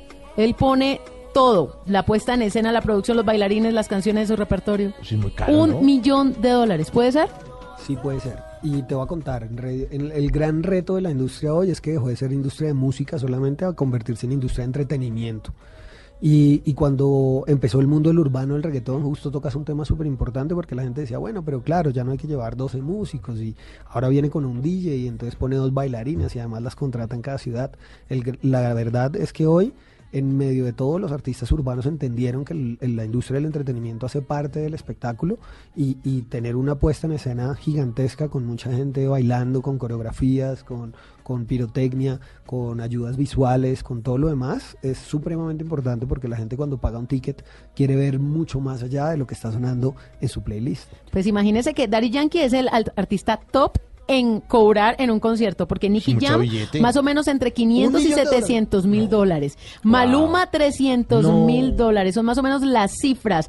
Y ojo, porque Colombia se ubica en América Latina como el quinto país en generación de ingresos a artistas vía plataformas digitales. Pasó de tener 200 artistas registrados a tener cerca de 3.500 reportes en el año. Claro, es que además de eso, Spotify hace muy poco anunció que por fin dejaron de perder billete y realmente ahora sí están eh, teniendo ganancias, pues gracias a las reproducciones. Pero quería pr- aprovechar eso que nos acaba de comentar Tata Diego para preguntarle, ¿realmente la gente en Colombia sí le copia a comprar o está convencida de comprar más bien boletería para shows de género urbano. Y hago referencia porque se me hizo y es quizá una percepción y puede estar muy equivocado que fue muy dura la venta del concierto de Vibras de Balvin al menos en Bogotá el de Maluma en el Movistar Arena también aunque llenó pero que no es tan fácil vender aún ese género en Colombia mientras que en otros países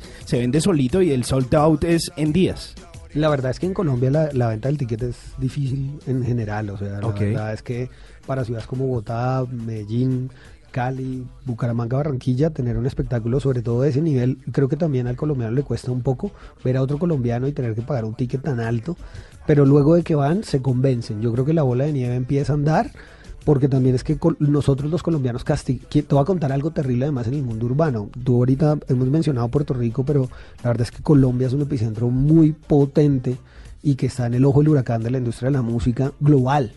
Eh, y eso sucede desde Medellín. La verdad es que el epicentro ahí también, el ojo del ojo exactamente, estás en Medellín. Claro. Y, y eso ha hecho que nosotros veamos el, el mundo urbano y el mundo del reggaetón y artistas que realmente son gigantes de manera global. Nicky Jam estuvo en el mundial, pero como lo vemos en Medellín tan frecuente, Sí. de repente Maluma lo vemos como tan colombiano y saliendo tantas veces en las portadas y, y, hablando como nosotros en un acento súper colombiano, súper paisa, de pronto no evaluamos la magnitud del talento que tenemos ahí. Claro, y sabe, yo pienso que uno de esos grandes referentes es ver que invitan a Balvin al show de Jimmy Fallon, al de Jimmy Kimmel, al de Ellen DeGeneres, y Coachella. realmente ahí no está cualquier cualquiera, Co- el mismo Coachella. Coachella, Tomorrowland, abrió los algo, Grammy. hoy Y los que- festivales, hoy los festivales, y se han dado cuenta los empresarios globales que si hacen un, un concierto, un festival y dentro de la parrilla de talentos no hay algo con dembow y con mundo urbano, también puede que fracase. De hecho, cambió la música, cambió la forma de consumir eh, y además la tecnología. La tecnología definitivamente transformó la música.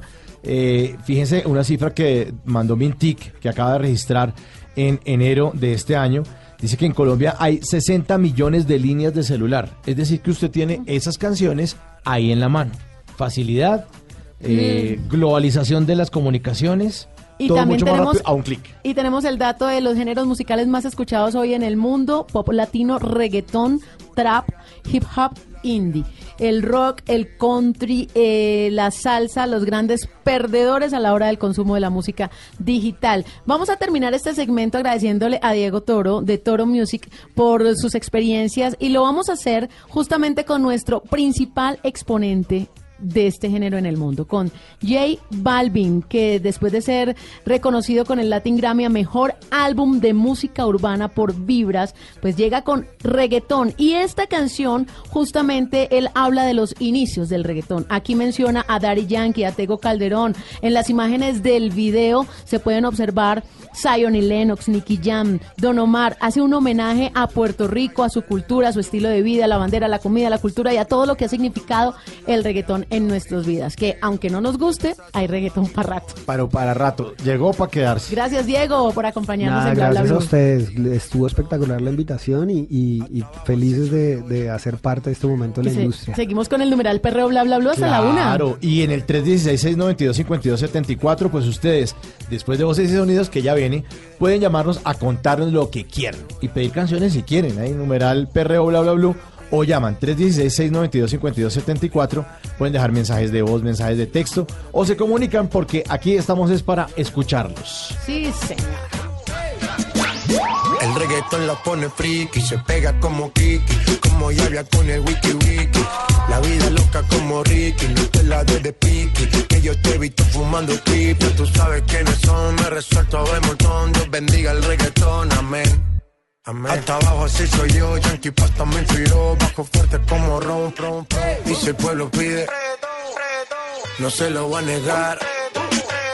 Si la mujer pide, pues yo le voy a dar. Y si el pueblo pide, no se lo va a negar.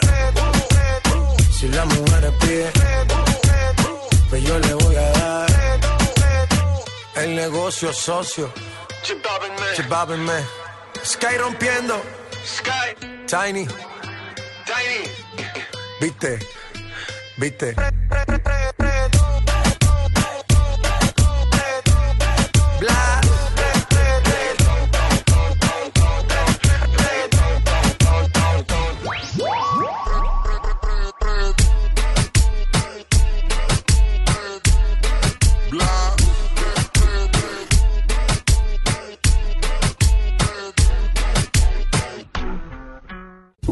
Bla bla blue.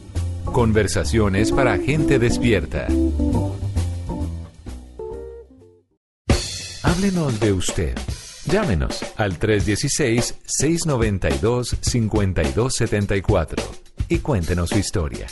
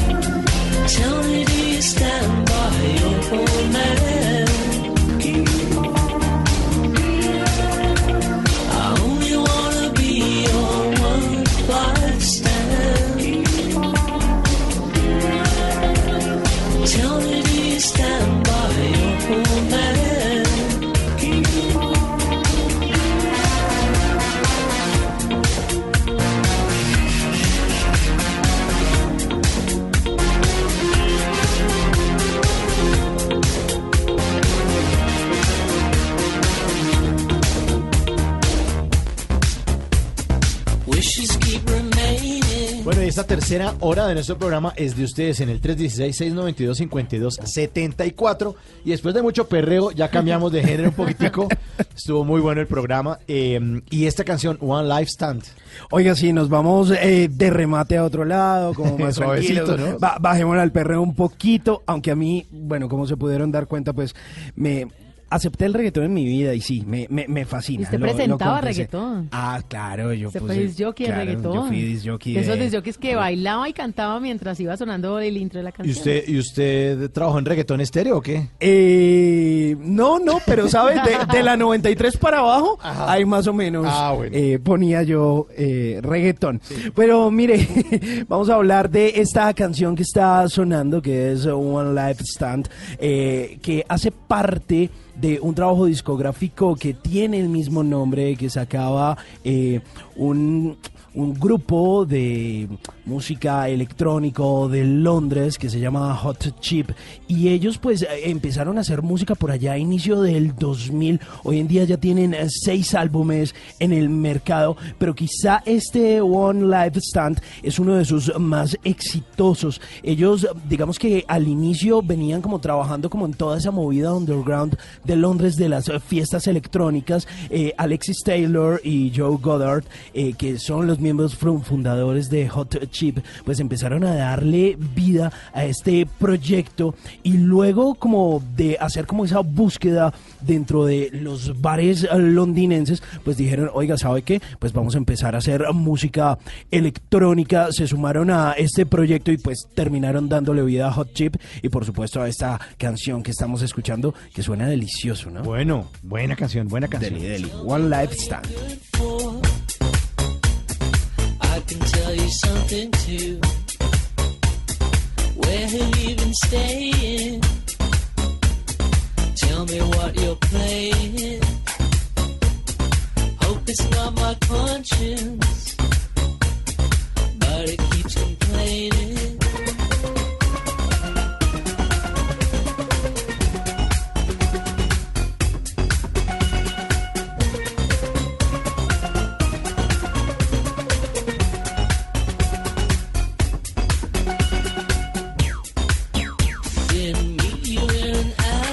316-692-5274, nuestra línea para que usted llame, llame a bla bla bla y hable lo que quiera, tranquilo. Claro, si no le contestamos en ese momento puede dejar un mensaje, una nota de voz, un mensaje de texto, acá lo leemos. Aquí lo leemos con mucho gusto y nos- usted nos comparte, nos habla de usted en esta tercera hora. 316-692-5274. Hola, buenos días. Hola, bla bla blue, ¿con quién? Hola, buenos días. ¿Quién está por acá? Buenas noches. Hola, ¿con quién? Buenas noches con Marlene Anao Ramírez. Marlene, ¿cómo le va? Uy, ¿qué es esa voz? le ¿Qué está pasó, sonando- Marlene? La atacó un robot. Está- ¿qué- ¿Con quién está Sí, Marlene? me agarró, no, entraron una mano de mensajera. Y hasta ahora, vea, pues Marlene, ¿dónde se encuentra?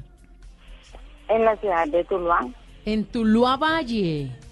Tuluá Valle, sí. Ay, qué bueno. Esta semana también nos llamaron de Tuluá Valle. Sí. Sí, sí, sí. Es que por culpa suya, bueno, gracias La a usted mejor. comunidad La bayuna. comuni- El, el valle presente. Sí. Bueno, Marlene, ¿y usted a qué se dedica? Pues yo tengo en la casa una pequeña empresa microfamiliar. Eh, fabrico unos dulces que se llaman mazapanes. Mazapán. Oiga, ¿y esos cómo son? ¿Cómo se hacen esos dulces? Esos son dulces de leche. Dulces de leche. Justamente No, en nuestro oyente que llamó de, de Tuluá nos contó, ¿se acuerda del parador de la gelatina que hablamos? Sí, sí, con él? claro. Jesús Antonio se llama Jesús él. Antonio, bueno, pues Jesús Antonio nos contó del mazapán, que la gente era parada obligada a comprar las gelatinas, las panelitas, los panderitos y también nos mencionó de mazapán. Ah, sí. ¿Y usted los hace o solo los vende? Los fabrico y los vendo. Y aparte de mazapán, ¿qué otras cosas hacen los tulueños? aquí ya tenemos dos oyentes que llamaron a...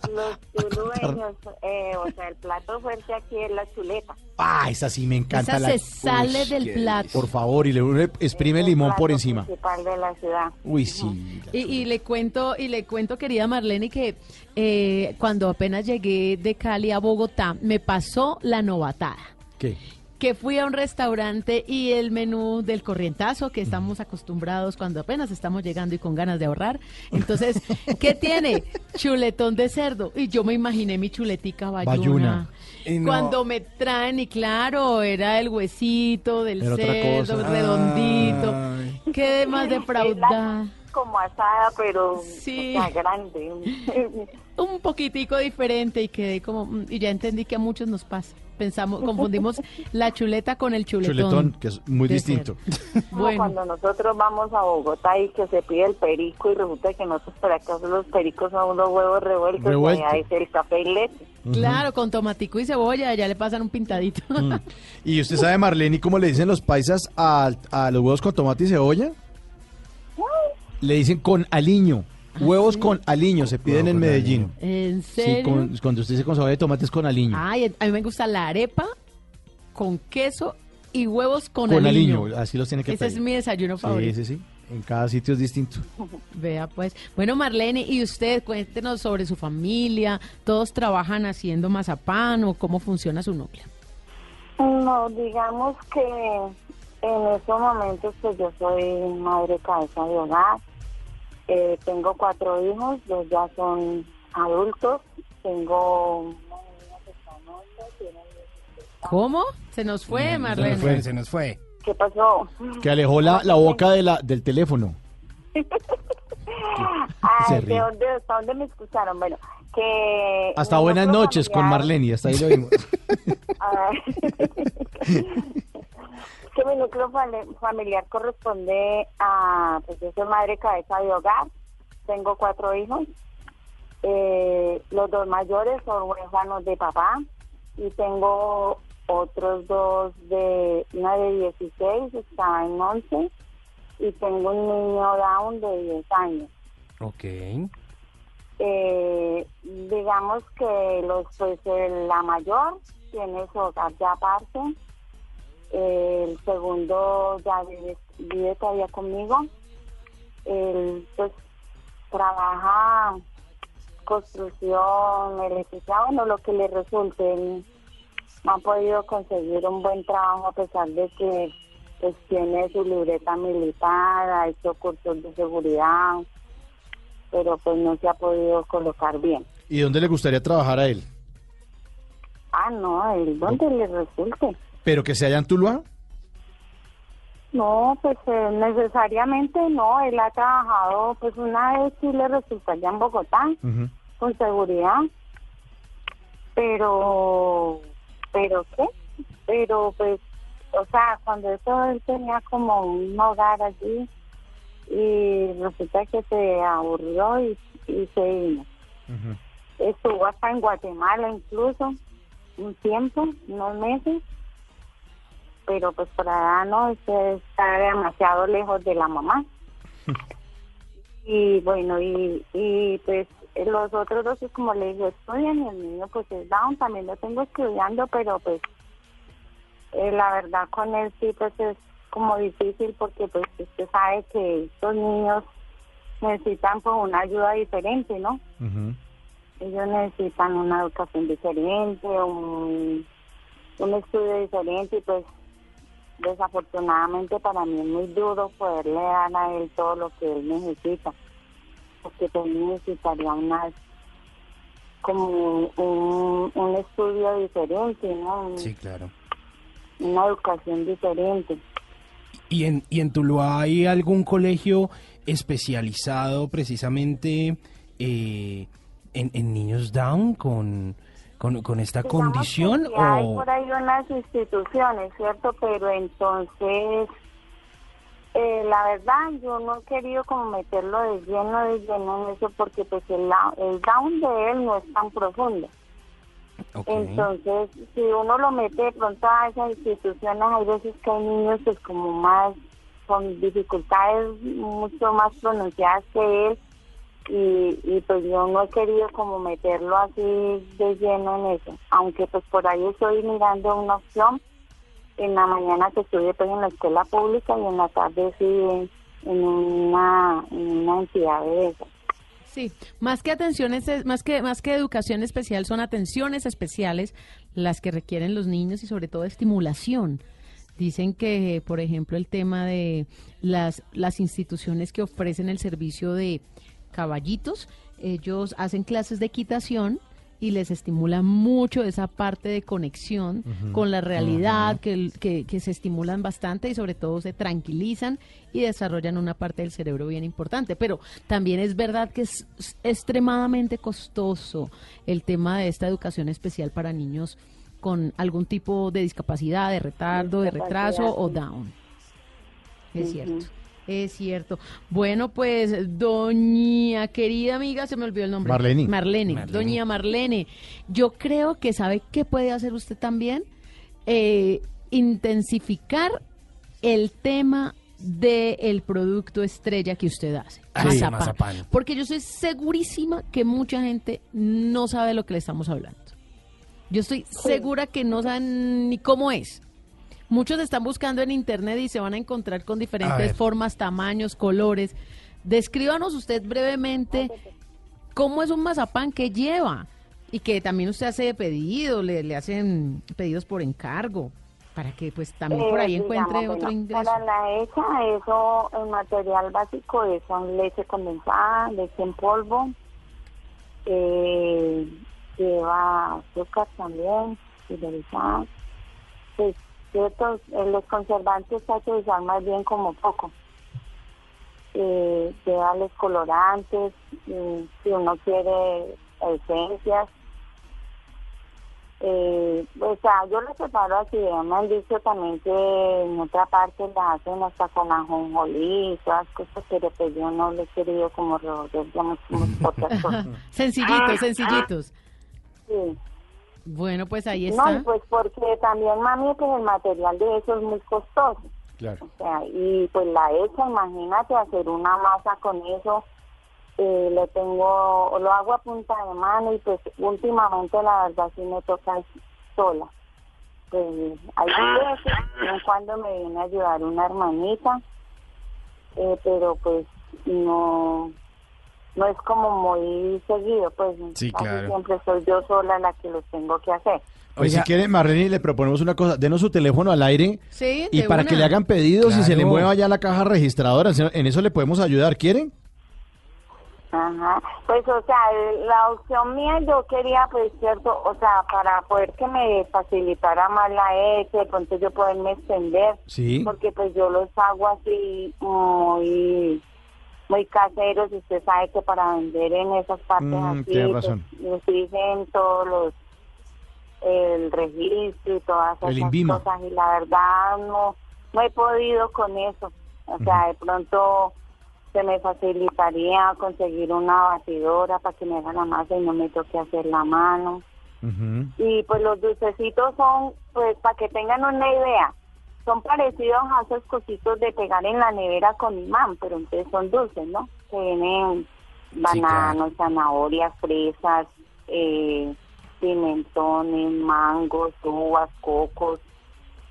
Pero, pero mire, yo creo que hay mucha gente eh, antojada precisamente en el exterior, porque mire, aquí nos llaman desde Canadá, Estados Unidos, Nueva Zelanda, Australia, eh, nos han llamado de Bélgica, de todas las ciudades del país. eh, y yo creo que una que otra persona está antojada de mazapán. Entonces yo creo que pues aproveche, aproveche, hágase ahí la cuña y usted lo que hace es que simplemente la llaman, le hacen el pedido y usted los envía por correspondencia. Eso sí cobra de una vez lo de la correspondencia, ¿no? Sí. Que lo pague el cliente. Por adelantado. sí. Ah, bueno. Bueno, mi contacto es el 316. Allá la Ya están, están ya la están llamando. llamando sin dar el número, imagínese. Uy, no, no, qué horror, esto no ha hecho sino sonar, pero Ay. mm, 316 724 724 38 38 05. 05. Bueno, ahí está. Para los que quieran ayudar a Marlene, si tienen una batidora eléctrica para que no, te que- no, no le toque hacer el mazapán a mano, eh, si quiere contratarla, si tiene, si quiere hacerle un pedido, eh, o si va a ir a Tuluá y quiere probarse una... Una pasadita para Sí. comer el mejor mazapán. Exactamente, allá está. Marlene lo está esperando entonces. Especiales también los hago, por decir algo, para matrimonios. Los hago en forma de rosas, cartuchos. Ay, qué Eh, bonito. para primeras comuniones es pancitos, racimitos de uvas, Ah. angelitos. Bueno, a mí me han puesto a hacer diversas cosas con eso, Mickey, libélulas, bueno, según la decoración de, de una reunión que haya o algo. Bueno, pues a los que quieran contratar a esta artista del mazapán, Marlene en Tuluá, repita el número Marlene, porque de pronto no falta el despistado que no alcanzó a apuntar. 316-724-3805. Bueno, Marlene, entonces muchas gracias por llamar a Bla Bla Blue. Le deseamos mucha suerte y ojalá que se le agrande esa industria y pueda seguir eh, en esa labor tan bella que es sacar a sus hijos adelante. Ah, bueno, Dios los bendiga, que estén muy bien. Muchas gracias por, por la pinita ahí, ¿no? Sí, ahí está la cuñita. Hasta luego. Publi reportaje. Sí, publi reportaje, sí, sí. Pero espere, aún hay más. La primera Oh, antes de probar el mazapán, mi vida era un desastre. Sí, sí, sí. A la primera 25 personas que hagan su- que ordenen su pedido. ¡Llamen ya! Sí, ordenen ya. Se reciben todas las tarjetas de crédito. Chao, Marlene. Hasta luego, que estén muy bien. Chao. Bla bla blue. Porque en la noche la única que no se cansa es la lengua. Porque la vida viene sin instrucciones, llega el mazapán. de- no, mentira, llegan los Tata Tips de. Tata Solarte. Les quiero confesar que yo soy fan del mazapán. Es delicioso. Sí, sí, sí, me gusta mucho. Continuamos en Bla Bla Blue y les tengo un datico, un tipcito que les puede servir mucho a todos los que están en Cartagena, en Manizales, en Montería, en Bogotá, en Medellín, quienes no han sufrido de estrés, especialmente al momento de manejar, porque puede ser una ciudad pequeña, pero ya se viven los trancones. Esto ya es un pan de cada día. Uy, totalmente. Mire, Tata. hay muchas ciudades que han tenido que implementar el tema del pico y placa y no precisamente por temas ambientales, sino por congestión en las vías. Pues les tengo un tipcito que encontré y que me pareció muy bueno porque viene auspiciado por la NASA. ¿Cómo les parece esto que les voy a decir? Reduce el estrés al conducir mascando chicle. ¿Cómo así? La próxima vez que usted conduzca un vehículo en las horas pico de tráfico, pruebe hacerlo masticando chicle. Un estudio auspiciado por la NASA monitoreó a estudiantes universitarios. Unos mascaban chicles con sabor a canela y menta durante una conducción, conducción que era muy estresante. Era una simulación, pero en plena hora pico, trancón, pitos, accidentes, caótica y encontró que en ellos la concentración y vigilancia aumentó en un 30%. Disminuyó en un 25% la frustración, la ansiedad y la fatiga. Comer chicle, ¿En pero de estos sabores, canela, Canela, y menta, Menta. puede hacer que usted conduzca y se recree mientras lo hace. No Ah, pero necesariamente esos dos se nomás. estrese. Canela y menta. Sí, canela y menta. O sea, si yo tengo uno como de fresa, no. No, no le hace el efecto. Cardamomo, No. tampoco. Menta y canela. Ok. Ajíaco con pollo, tampoco. Canela y menta. Ahora, dice que si usted, el mismo estudio concluye, Ajá. que si usted no quiere mascar chicle, porque no le gusta el chicle, porque le da gastritis, porque le da hambre o por tantas cosas, porque la gente no come chicle, puede tener ambientadores en su carro de menta o de canela porque tienen el efecto similar. Menta de canela. relajarlo mientras conduce. Ah, pero entonces no es la masticada del chicle, sino el olor Es, del... es, es la menta y la canela como tal. La combinación. Entonces, masticar chicle o que el carro le huela a menta y a canela. Ahora no se vaya a comer un pie de manzana con un lleno de canela, un rollito de canela. No, el estudio no habla nada de eso. Nada de eso. No, es el olor en un ambientador o a través de una masticadita de chicle. Ok. Bueno, ahí está. Para que no se estrese cuando esté conduciendo en hora pico. Cómete un chicle. ¡Ah, caperucita, te voy a comer! ¡Ay, no, Lavo! ¡Mejor comete un chicle! Y este tema va dedicado para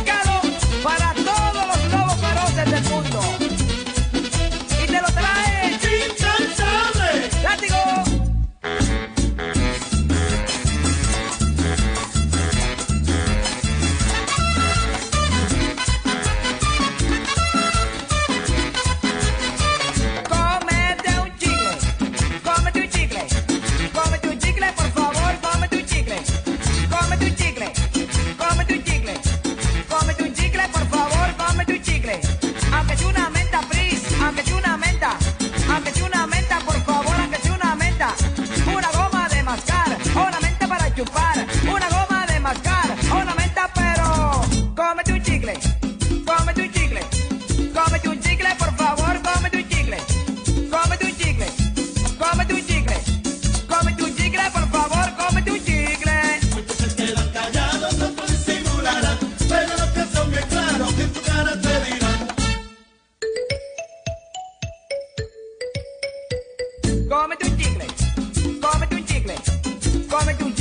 un chicle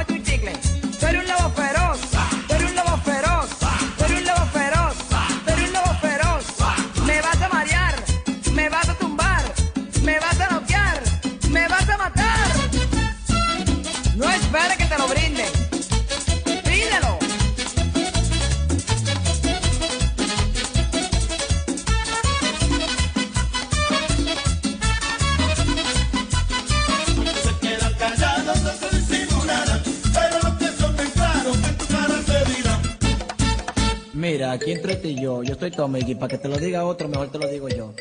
Cómete un chicle. Cómete un chicle.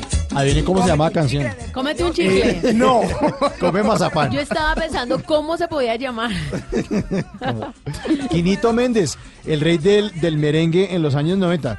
Quinito, Quinito, su amigo, su amigo. Ah, buenísimo. Buenísimo. Hay un hoyo. Hay un hoyo. Oiga, ¿verdad? Esa Es canción. el mismo. Hay un hoyo en la orilla del mar. Hay un hoyo que... Uy, qué Merengue- buena canción esa. Merengues de los 90. Si esta, cómese, cómete un chicle. Cómese no, cómese no. Cómete un chicle. Más bien mejor llama al 316-692-5274 y si quieres cómete un chicle o nos cuentas qué estás haciendo hasta ahora en el 316-692-5274. Nuestros oyentes también dejan mensajitos de voz, porque hay unos que dicen, no, no, no quiero hablar ahí tan largo, les voy a dejar un mensajito ahí, un saludito y chao. Otros dejan mensajitos de texto en el 316-692-5274 y obviamente aquí los compartimos con todos los oyentes de Bla Bla Blue. Mensaje de voz. De A una ver. vez los vamos a escuchar. Eh, muy buenos días. No, pues qué bueno que, que ustedes eh, que informan todo lo bueno también, que estén pendientes porque me imagino que ahorita la administración de Armenia eh, van a tomar represalias con los que con los que no aprobaron el proyecto que son seis, los concejales. Eh, mi nombre es Álvaro Cardona y la verdad es que preocupan tantas cosas de esta ciudad con, con alcaldes en la cárcel, otros inhabilitados, otros casa por cárcel. Entonces es bien complicado y todas las investigaciones que hay para el municipio y para el departamento.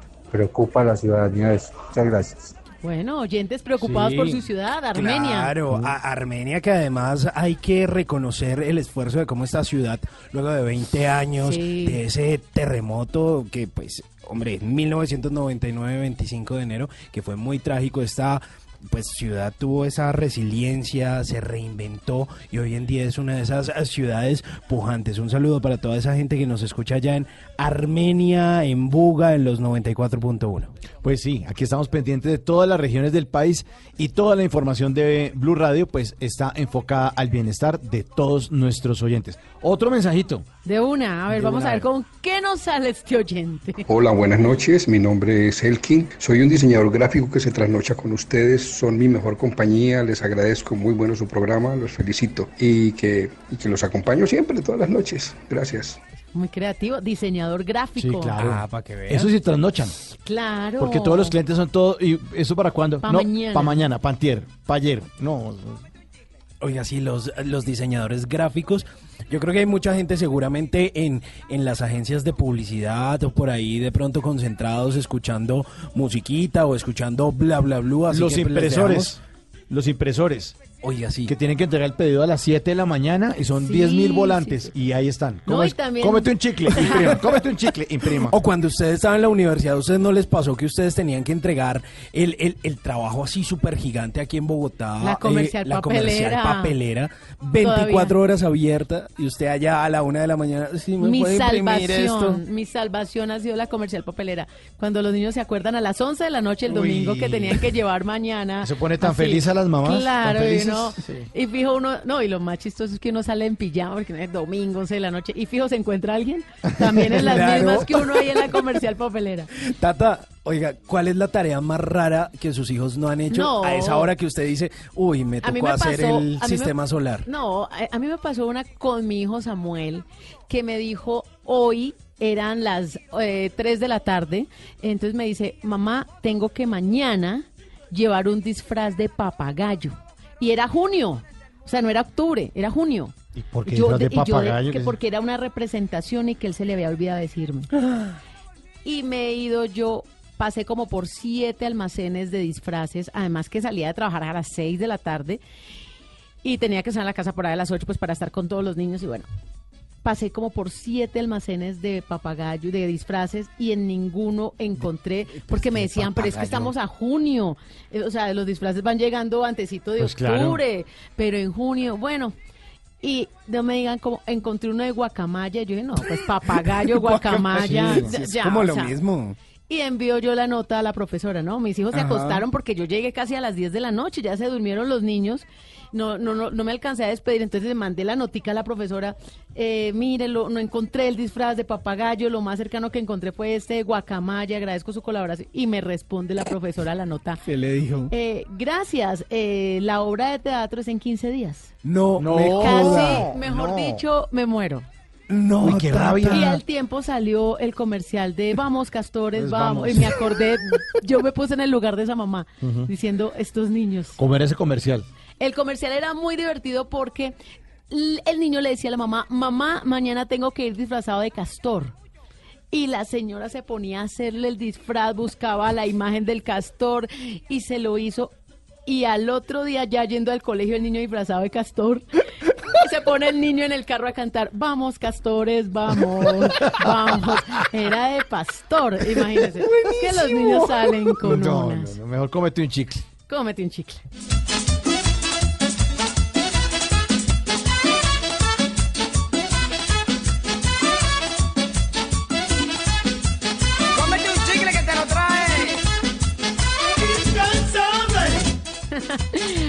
Chicle que muy seguramente están comprando ahorita nuestros oyentes. Saludamos a mis amigos del Oxo de Pontevedra que nos reportan sintonía también a esta hora. Un abrazo, un abrazo En para todos. Gente, gente linda, gente, Gente linda bella. En el Oxxo. Súbale el volumen, súbale el volumen. reporta hola, hola, hola. sintonía. Hola, hola. El señor que está comiendo el chicle, por favor, lo cancela primero Oiga, en y la no cámara. lo vaya a botar al piso ni menos debajo de la mesa, ¿no? Que tienen No. el vicio de pegar el chicle debajo de la mesa. Sí, o debajo no, de la ni al piso, porque hay muchos pajaritos que se los comen y mueren Claro, atragantados. O se quedan con la patica Sí. a- Pegada. atrapada. Mm. ¿Y por qué no hacen bomba?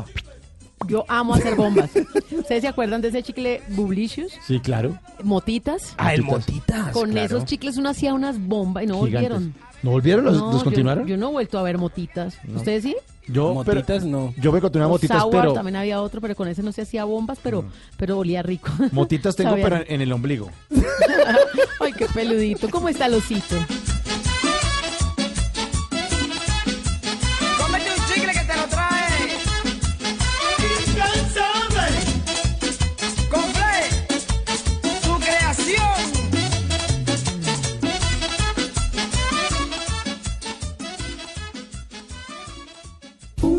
Bla bla blue. Conversaciones para gente despierta. ¡Ay,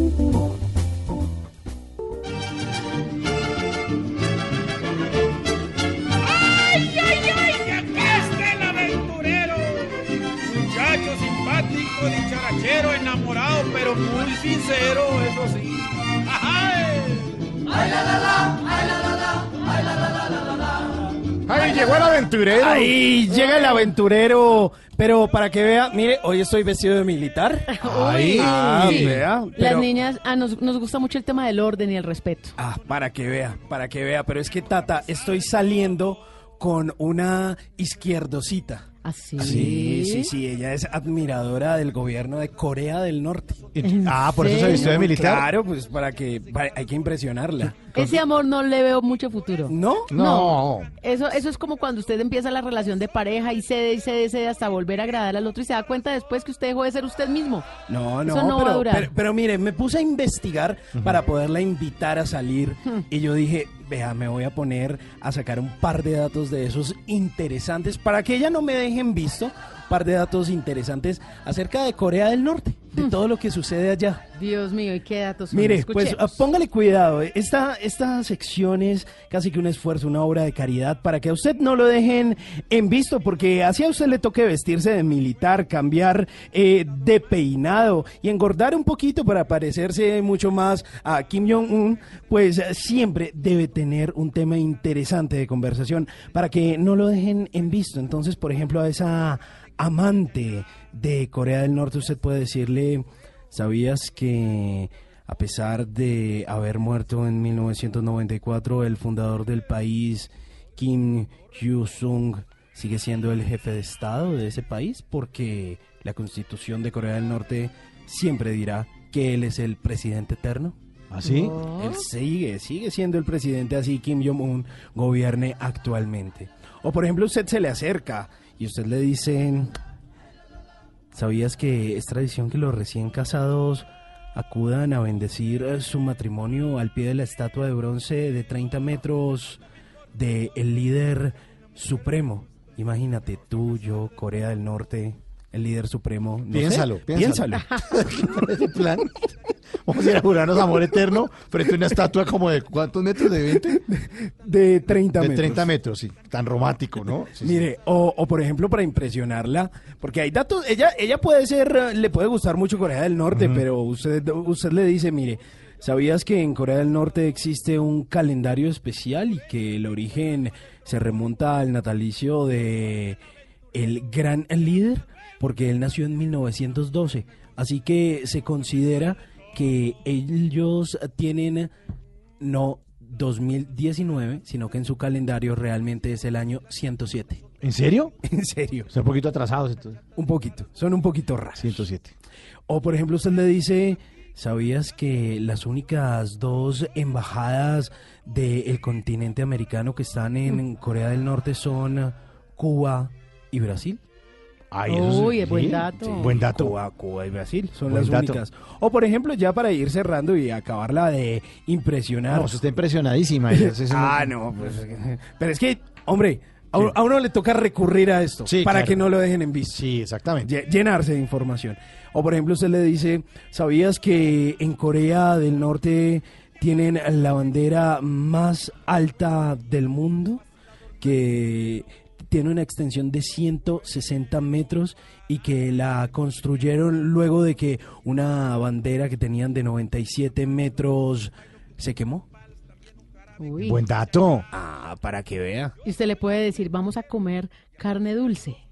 ¿Carne dulce? Carne dulce, es la carne de perro, sino que ellos allá no le dicen eh, carne de perro, sino carne dulce. O le invita mejor a comer perro. Yo creo Sí, que, yo creo que Pero, mejor si eh, quiere pero dulce le echa ellos piña. se vuelven orgullosos, se ponen orgullosos de comer perro. No es como uno que uno dice, uy, Guá- carne perro. guácala, sí. Carne canina dos veces No, al año. Pues, Eh, lo que sea, lo que sea le que no me dejen en visto. Eso Tata. es, usted le dice. De una. Sí. Pues mire, espero que estos datos les sirvan de algo para que a la próxima no lo dejen en visto. Porque antes de montarme a mi caballo y despedirme con rumbo a Corea del Norte, les quiero recordar, o más bien decirle a esa chica que quiero invitar a salir, ¿me puedes rellenar el vaso el vaso de amor, por favor. Estoy sediento de amarte. ¡Uy! ¿Qué Dios tal esta? santo. No, qué cursilería. Pues mire, Simón, yo no sé de Corea, pero sí sé de algo. De, ¿De qué? Kuduro, de Kuduro. Yo creo que no lo dejan en visto, pero sí lo bloquean. Sí, pues.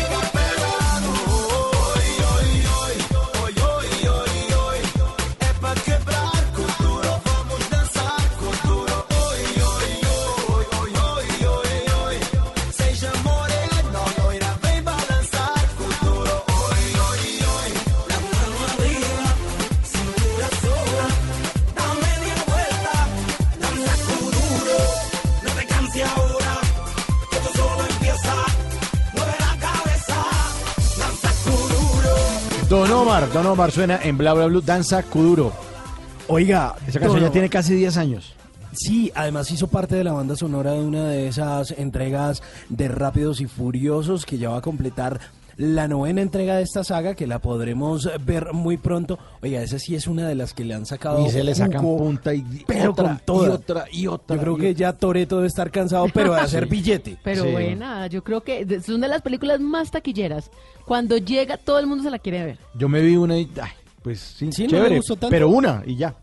Yo, La- yo, la cinco, yo no fui muy, yo fui, yo no fui muy seguidor, ¿sabe? De esta, de esta saga, pero me vi, la primera que me vi de Rápido y Furioso, como que las había visto por ahí en televisión, pero la primera que me vi completa fue la 7, eh, que fue eh, la última en la que Paul Walker eh, actuó realmente antes de, ese trágico fallecimiento donde se estrelló en su carro. Ya luego en la octava fue donde reconstruyeron un poco eh, digitalmente lo que había ocurrido y se hizo esa famosa canción de Wiz Khalifa, la de See You Again, donde Toreto y el bueno el personaje de Paul Walker se separan en la Que carretera. es súper linda, además, Ah. porque era como el homenaje. Yo sí Pero no esta eso. canción fue de Rápidos y Furiosos 5, Ujú. que fue precisamente donde Don Omar actuó. Ah, sí, salió sí, ahí. él salió con el personaje de Rico co- Santos. ¿Y le tocó hacer de rápido o de furioso? Y, y ahí también estaba Tego Calderón. Sí. Tego estuvo Sí, también El ahí. viejo Tego Calde. Bueno. Oiga, del que hablamos en, en la anterior hora, ¿no? Personajes importantísimos para la escena del Urbana. reggaetón mundial. Bueno, importantísimo a nuestros oyentes. 316-692-5274 es la línea de Bla Bla Blue para que ustedes se comuniquen con nosotros y cuenten lo que quieran. Se valen mensajitos de voz, mensajitos de texto y llamadas como la que tenemos a esta hora. 316-692-5274. Bueno, a ver, vamos a ver quién está bla hablando en el 316-692-5274. ¿Quién bla bla? Hola, buenas noches. Buena noche, ¿cómo está? ¿Con quién hablamos? Bien, bien, me llamo Andrés Arcila, ¿Qué más, Andrés? ¿Qué ha habido? ¿Desde dónde nos llama? eh, desde Dallas, Texas. Dallas, Texas. Oiga, qué chévere. Chévere, sí. Dallas, Texas. Oiga, ¿y qué hace por allá? ¿Hace cuánto está en Dallas? Hace tres años me vine a vivir por estos lados. ¿Y cómo llegó allá? ¿Por qué tomó esa decisión y por qué en esa ciudad? Pues es que eh, toda mi familia está acá, mi mamá vive hace mucho tiempo acá, mis hermanos, y pues yo estaba ya solo con mi esposa y conmigo y, y tomamos la decisión de venirnos a seguirle los pasos a ellos también. ¿Y ellos hace cuánto se fueron? Ah, como 15 años, yo creo. Uy, entonces usted duró tiempito por acá solo o qué? Sí, un, un poquito, eh, pues viviendo con mi papá, pero desde él sí se quedó allá, no, no le gustó nunca salir de, de la ciudad de donde yo soy. ¿De dónde es? Yo soy de Villavicencio. Ok. ¿Y vivió toda su vida en Villavicencio antes de irse a Dallas? No, pasé un tiempo en Bogotá, como siete años En Bogotá, ya eh, allá conocí a mi esposa, nació mi hijo, cuando él tenía como dos años ya nos vinimos a vivir acá. ¿Y feliz, contento? Sí, es un estilo de vida diferente. Eh, le, le fa- le hace falta uno mucho lo que es la comida, los amigos, Claro. pero la tranquilidad, eh, la educación, todo es muy diferente acá. Claro. Oiga, ¿y cómo, cómo le ha ido precisamente ahí como con el tema de la adaptación? Porque pues Texas o Texas es un estado muy lindo, pero es fronterizo con mexicano y por eso mismo también hay mucha discriminación con los latinos. Eh, ¿Cómo le ha ido a usted Pero- con eso? Mire, eh, yo en el día trabajo en construcción Ok. y trabajo en casas de de, america- de norteamericanos. Sí, sí, Eh, sí. Son personas muy amables. Eh, pues en lo que yo llevo trabajando han sido personas muy amables. El que es discriminatorio es el mismo hispano con el hispano. ¿En O los serio? nacidos aquí, hijos de hispanos, son muy discriminatorios con nosotros mismos. ¿Y por qué será que pasa eso, Andrés? Pues, es- pues yo he escuchado versiones y por lo menos he escuchado una que es la que toma más fuerza, o sea, la que es como la más fuerte. Que dicen que cuando llegan aquí eh, creen que ya porque ganan en dólares ya se vuelven millonarios y se creen de más estrato que, Eso de es los verdad. que acaban de llegar. Pero por lo menos el año pasado, para la Navidad, en una casa que estábamos, eh, de una norteamericana, la señora salió, nos dio 100 dólares a cada uno de Navidad. Oiga, buenísimo, qué chévere. Y, y así me, ha, sí me ha tocado personas que salen, nos dan comida, nos dan agua. En época de calor, aquí el calor es insoportable. Salen, nos dan agua, nos dan Gatorades, de todo. Son muy amables.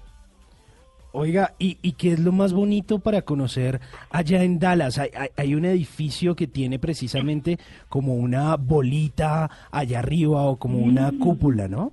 Es un, sí, es un restaurante giratorio.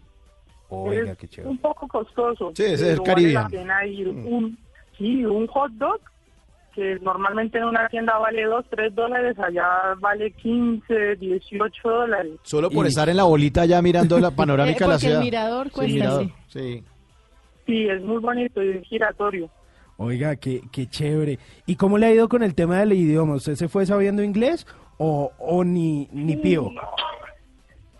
No, ni tío, yo pues por- comenzando porque me relaciono es con puro hispano. Claro. Trabajo con mexicanos, el fin de semana me la paso con colombianos. Mi hijo y mi esposa sí son los que están estudiando inglés. Mi niño porque está en la escuela y mi esposa porque está estudiando en una escuela de, de, de solo inglés. Pero usted no le pega nada, o sea, ni siquiera dice stop me balls, que es páreme bolas. No, No. ya es que me pasa que cuando yo miro un americano que se me acerca, agacho la mirada y me cambio de acera. Ah, no, no. A mí eso sí me Le- alegra de los americanos o de los extranjeros cuando llegan a Colombia, ese deseo o ese intento de hablar español, ¿no los han visto aunque hablen mal? Pero intento no, lo que pasa es que uno- lo primero que le enseña a uno a un gringo son groserías. Que Llega el gringo de intercambio y uno, es, venga, usted sabe, y además uno lo pone a repetir, pero diga, Diga, duro, diga, diga, diga, duro, diga. diga duro, diga duro, Eh, eh, diga mamacita, mamacita. Sí, hablan muy chistoso, se les entiende muy chistoso cuando tratan de hablar español, pero yo no lo hago por, por no querer superarme, sino que es que estoy muy, muy nervioso. Pero, pero tiene que eh, soltarse. Hay que soltarse en algún momento. Sí, aproveche que está allá. Ah, Aquí en, en la noche también tengo un trabajo en la eh, limpio bancos y, y cuando cuando me toca ir solo me toca con audífonos y subirle todo el volumen al celular Ajá. y ponerme a escucharlos a ustedes porque soy súper miedoso. No, Ah, pero- pero no son- que yo escucho me da miedo, se me, me, se me da paro cardíaco, entonces me, Pero usted- todo el volumen para no escuchar nada. ¿Limpia bancos? ¿Estamos hablando de las entidades bancarias o bancos en los parques? señora. No, bancos, entidades bancarias. Ah, claro, está Claro. solo, no hay nadie. Ahí de- cualquier ruido. Pero ahí se la digo a Andrés en inglés. Miss me spider, o sea, me extraña araña. Aquí la vida es muy tranquila, es muy relajada, pero de todas formas la tierrita lo jala uno mucho. Claro. Oiga, ¿y los mexicanos cómo se refieren a usted? Como el parcero, por ser colombiano. El parcerito, ¿o qué? Y, eh, de hecho, pues nadie me llama aquí por el nombre, sino parte.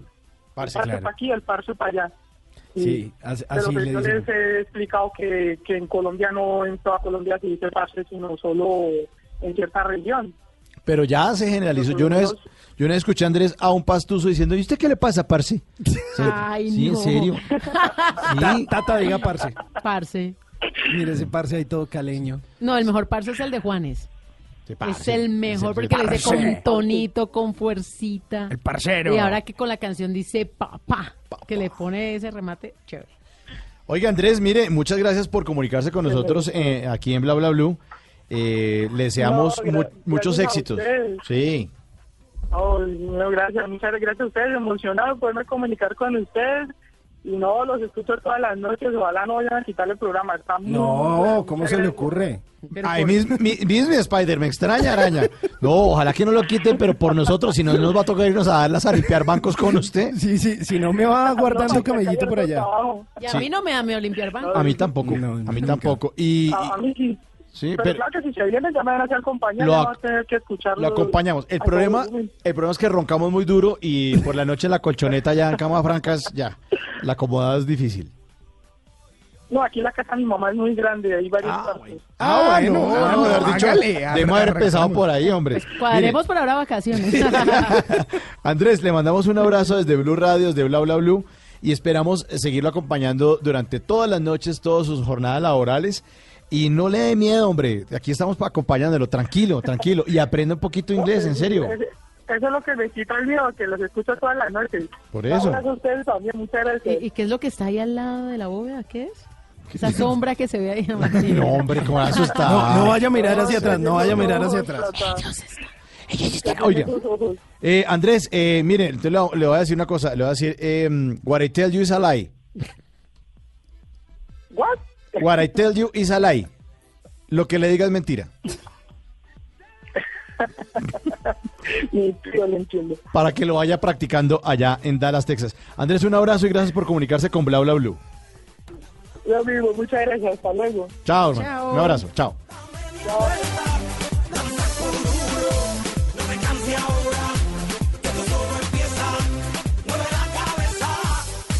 Kuduro. Después de medianoche, los oyentes se toman Bla Bla Blue. Llámenos al 316-692-5274 y cuéntenos su historia.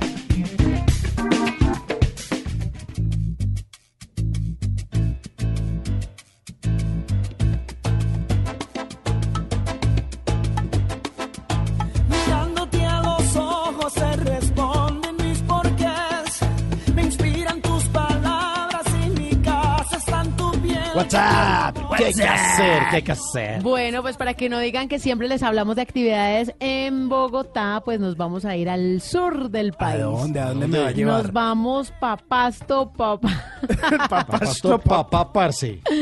Nos vamos para Pasto ¿Qué por ser porque? Mark Anthony llega el 2 de marzo al estadio La Libertad. Invitamos a todos nuestros amigos en Pasto para que no se pierdan a este artista, Mark Anthony, que como ustedes saben tiene un show sensacional. Es llegar desde el inicio hasta el final de su concierto a cantar cada uno de sus éxitos porque como había una vez un pollo que no tenía presa mala, pues con el Mark Anthony que estamos acostumbrados a ver es exactamente lo mismo. Cada una de sus canciones Son es buena y pasa todas. y pasa por baladas, pasa por boleros, llega la salsa, descarga, hasta termina uno animadísimo con su Vivir mi vida que ya ha sido como la obligada para cerrar su show y con ellos, con Mark Anthony va a estar Alexis Escobar y Dandén de Cuba. Los Dandén es una banda muy importante de la timba cubana y llegan a Pasto, así que los invitamos el 2 de marzo para que se programen con Mark Anthony.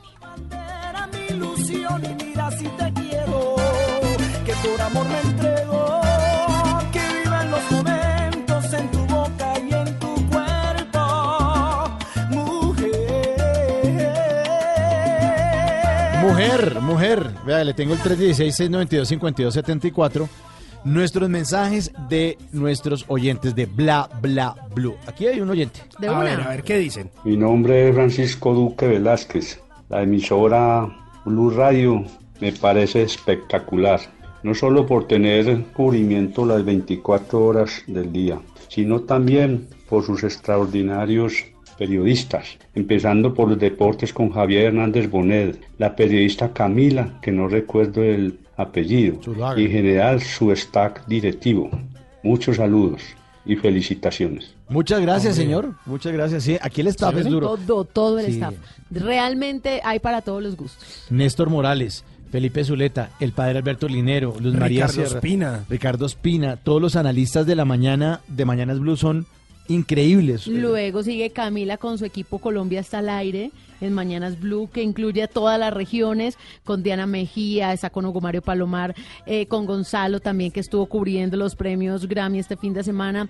Y después al mediodía también quedamos muy conectaditos con Meridiano Blue, con Alexandra Pumarejo, con Juanita Kremer, con Ricardo Espina, con un equipo maravilloso también con nuestro querido venezolano Octavio. Ah, Octavio, que es el duro de los deportes. también. Y a las dos llega el blog deportivo con nuestro queridísimo Javier Hernández. Javier Hernández Javi. Bonet. Y luego al- ahí está con eh, María- Ricardo Rego, Marina con Marina Granciera. Granciera, Jonathan Sachin, está Pablo Ríos, está Juan Sebastián Vargas. Mejor dicho, hay un combo deportivo bravo. Luego a las Luego. 4 llega Voz Populi. Con Jorge Alfredo Vargas. Sí, señor, con Esteban Esteban, Hernández. Hernández. Mauro Auxilio Vélez. Eh, Con Diego Briseño. Con, Con Iván Castaño. Oscar Iván Castaño. Sí, señor. Ahí hay un combo buenísimo. Luego a Con las... Loquillo, ojo. Con pilas, Loquillo. Pilas Oiga, con Loquillo. Pilas, pilas, que es la estrella. Sí, Camilo Cifuentes también. A las eh, siete y cuarto, ahí está Negocios Blue con el señor Víctor Grosso.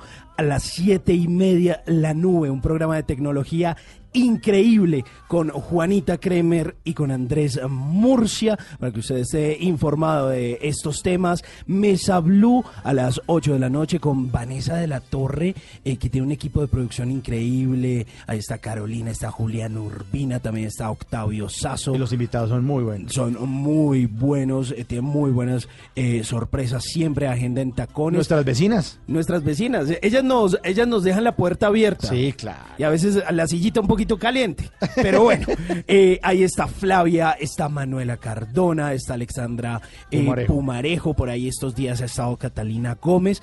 Y bueno, yo no sé si ustedes han escuchado este, pero para mí el mejor programa de la radio en Colombia. ¿Cómo se llama? Bla, bla, blue. Me suena. Me suena ese Me programa, suena. sí, sí, Mire, sí. con la espectacular Tata Solarte. No, eso, eso, es arroba Tata Solarte. Mauricio Buenísimo. Quintero. Sí, señor, aquí estoy. Y Simón Hernández. ¿Quién les habla, diga? ¿Y quién les habla? Simón, Simón Hernández. Hernández. Pero no estamos solos. No. Venimos acompañados de la mejor productora de radio de Blue. Sí. Dayani. Yo quiero ver eso, yo quiero ver eso que usted está leyendo porque todos esos adjetivos.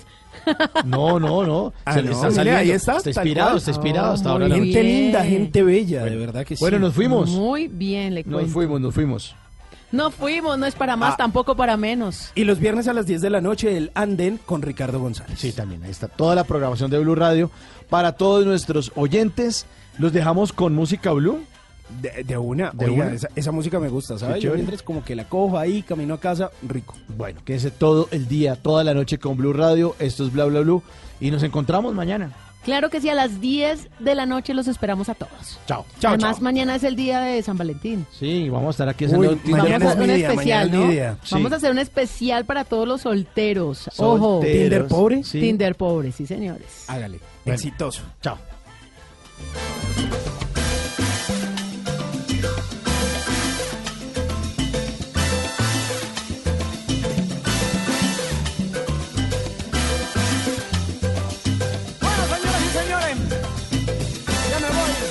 Have a good evening.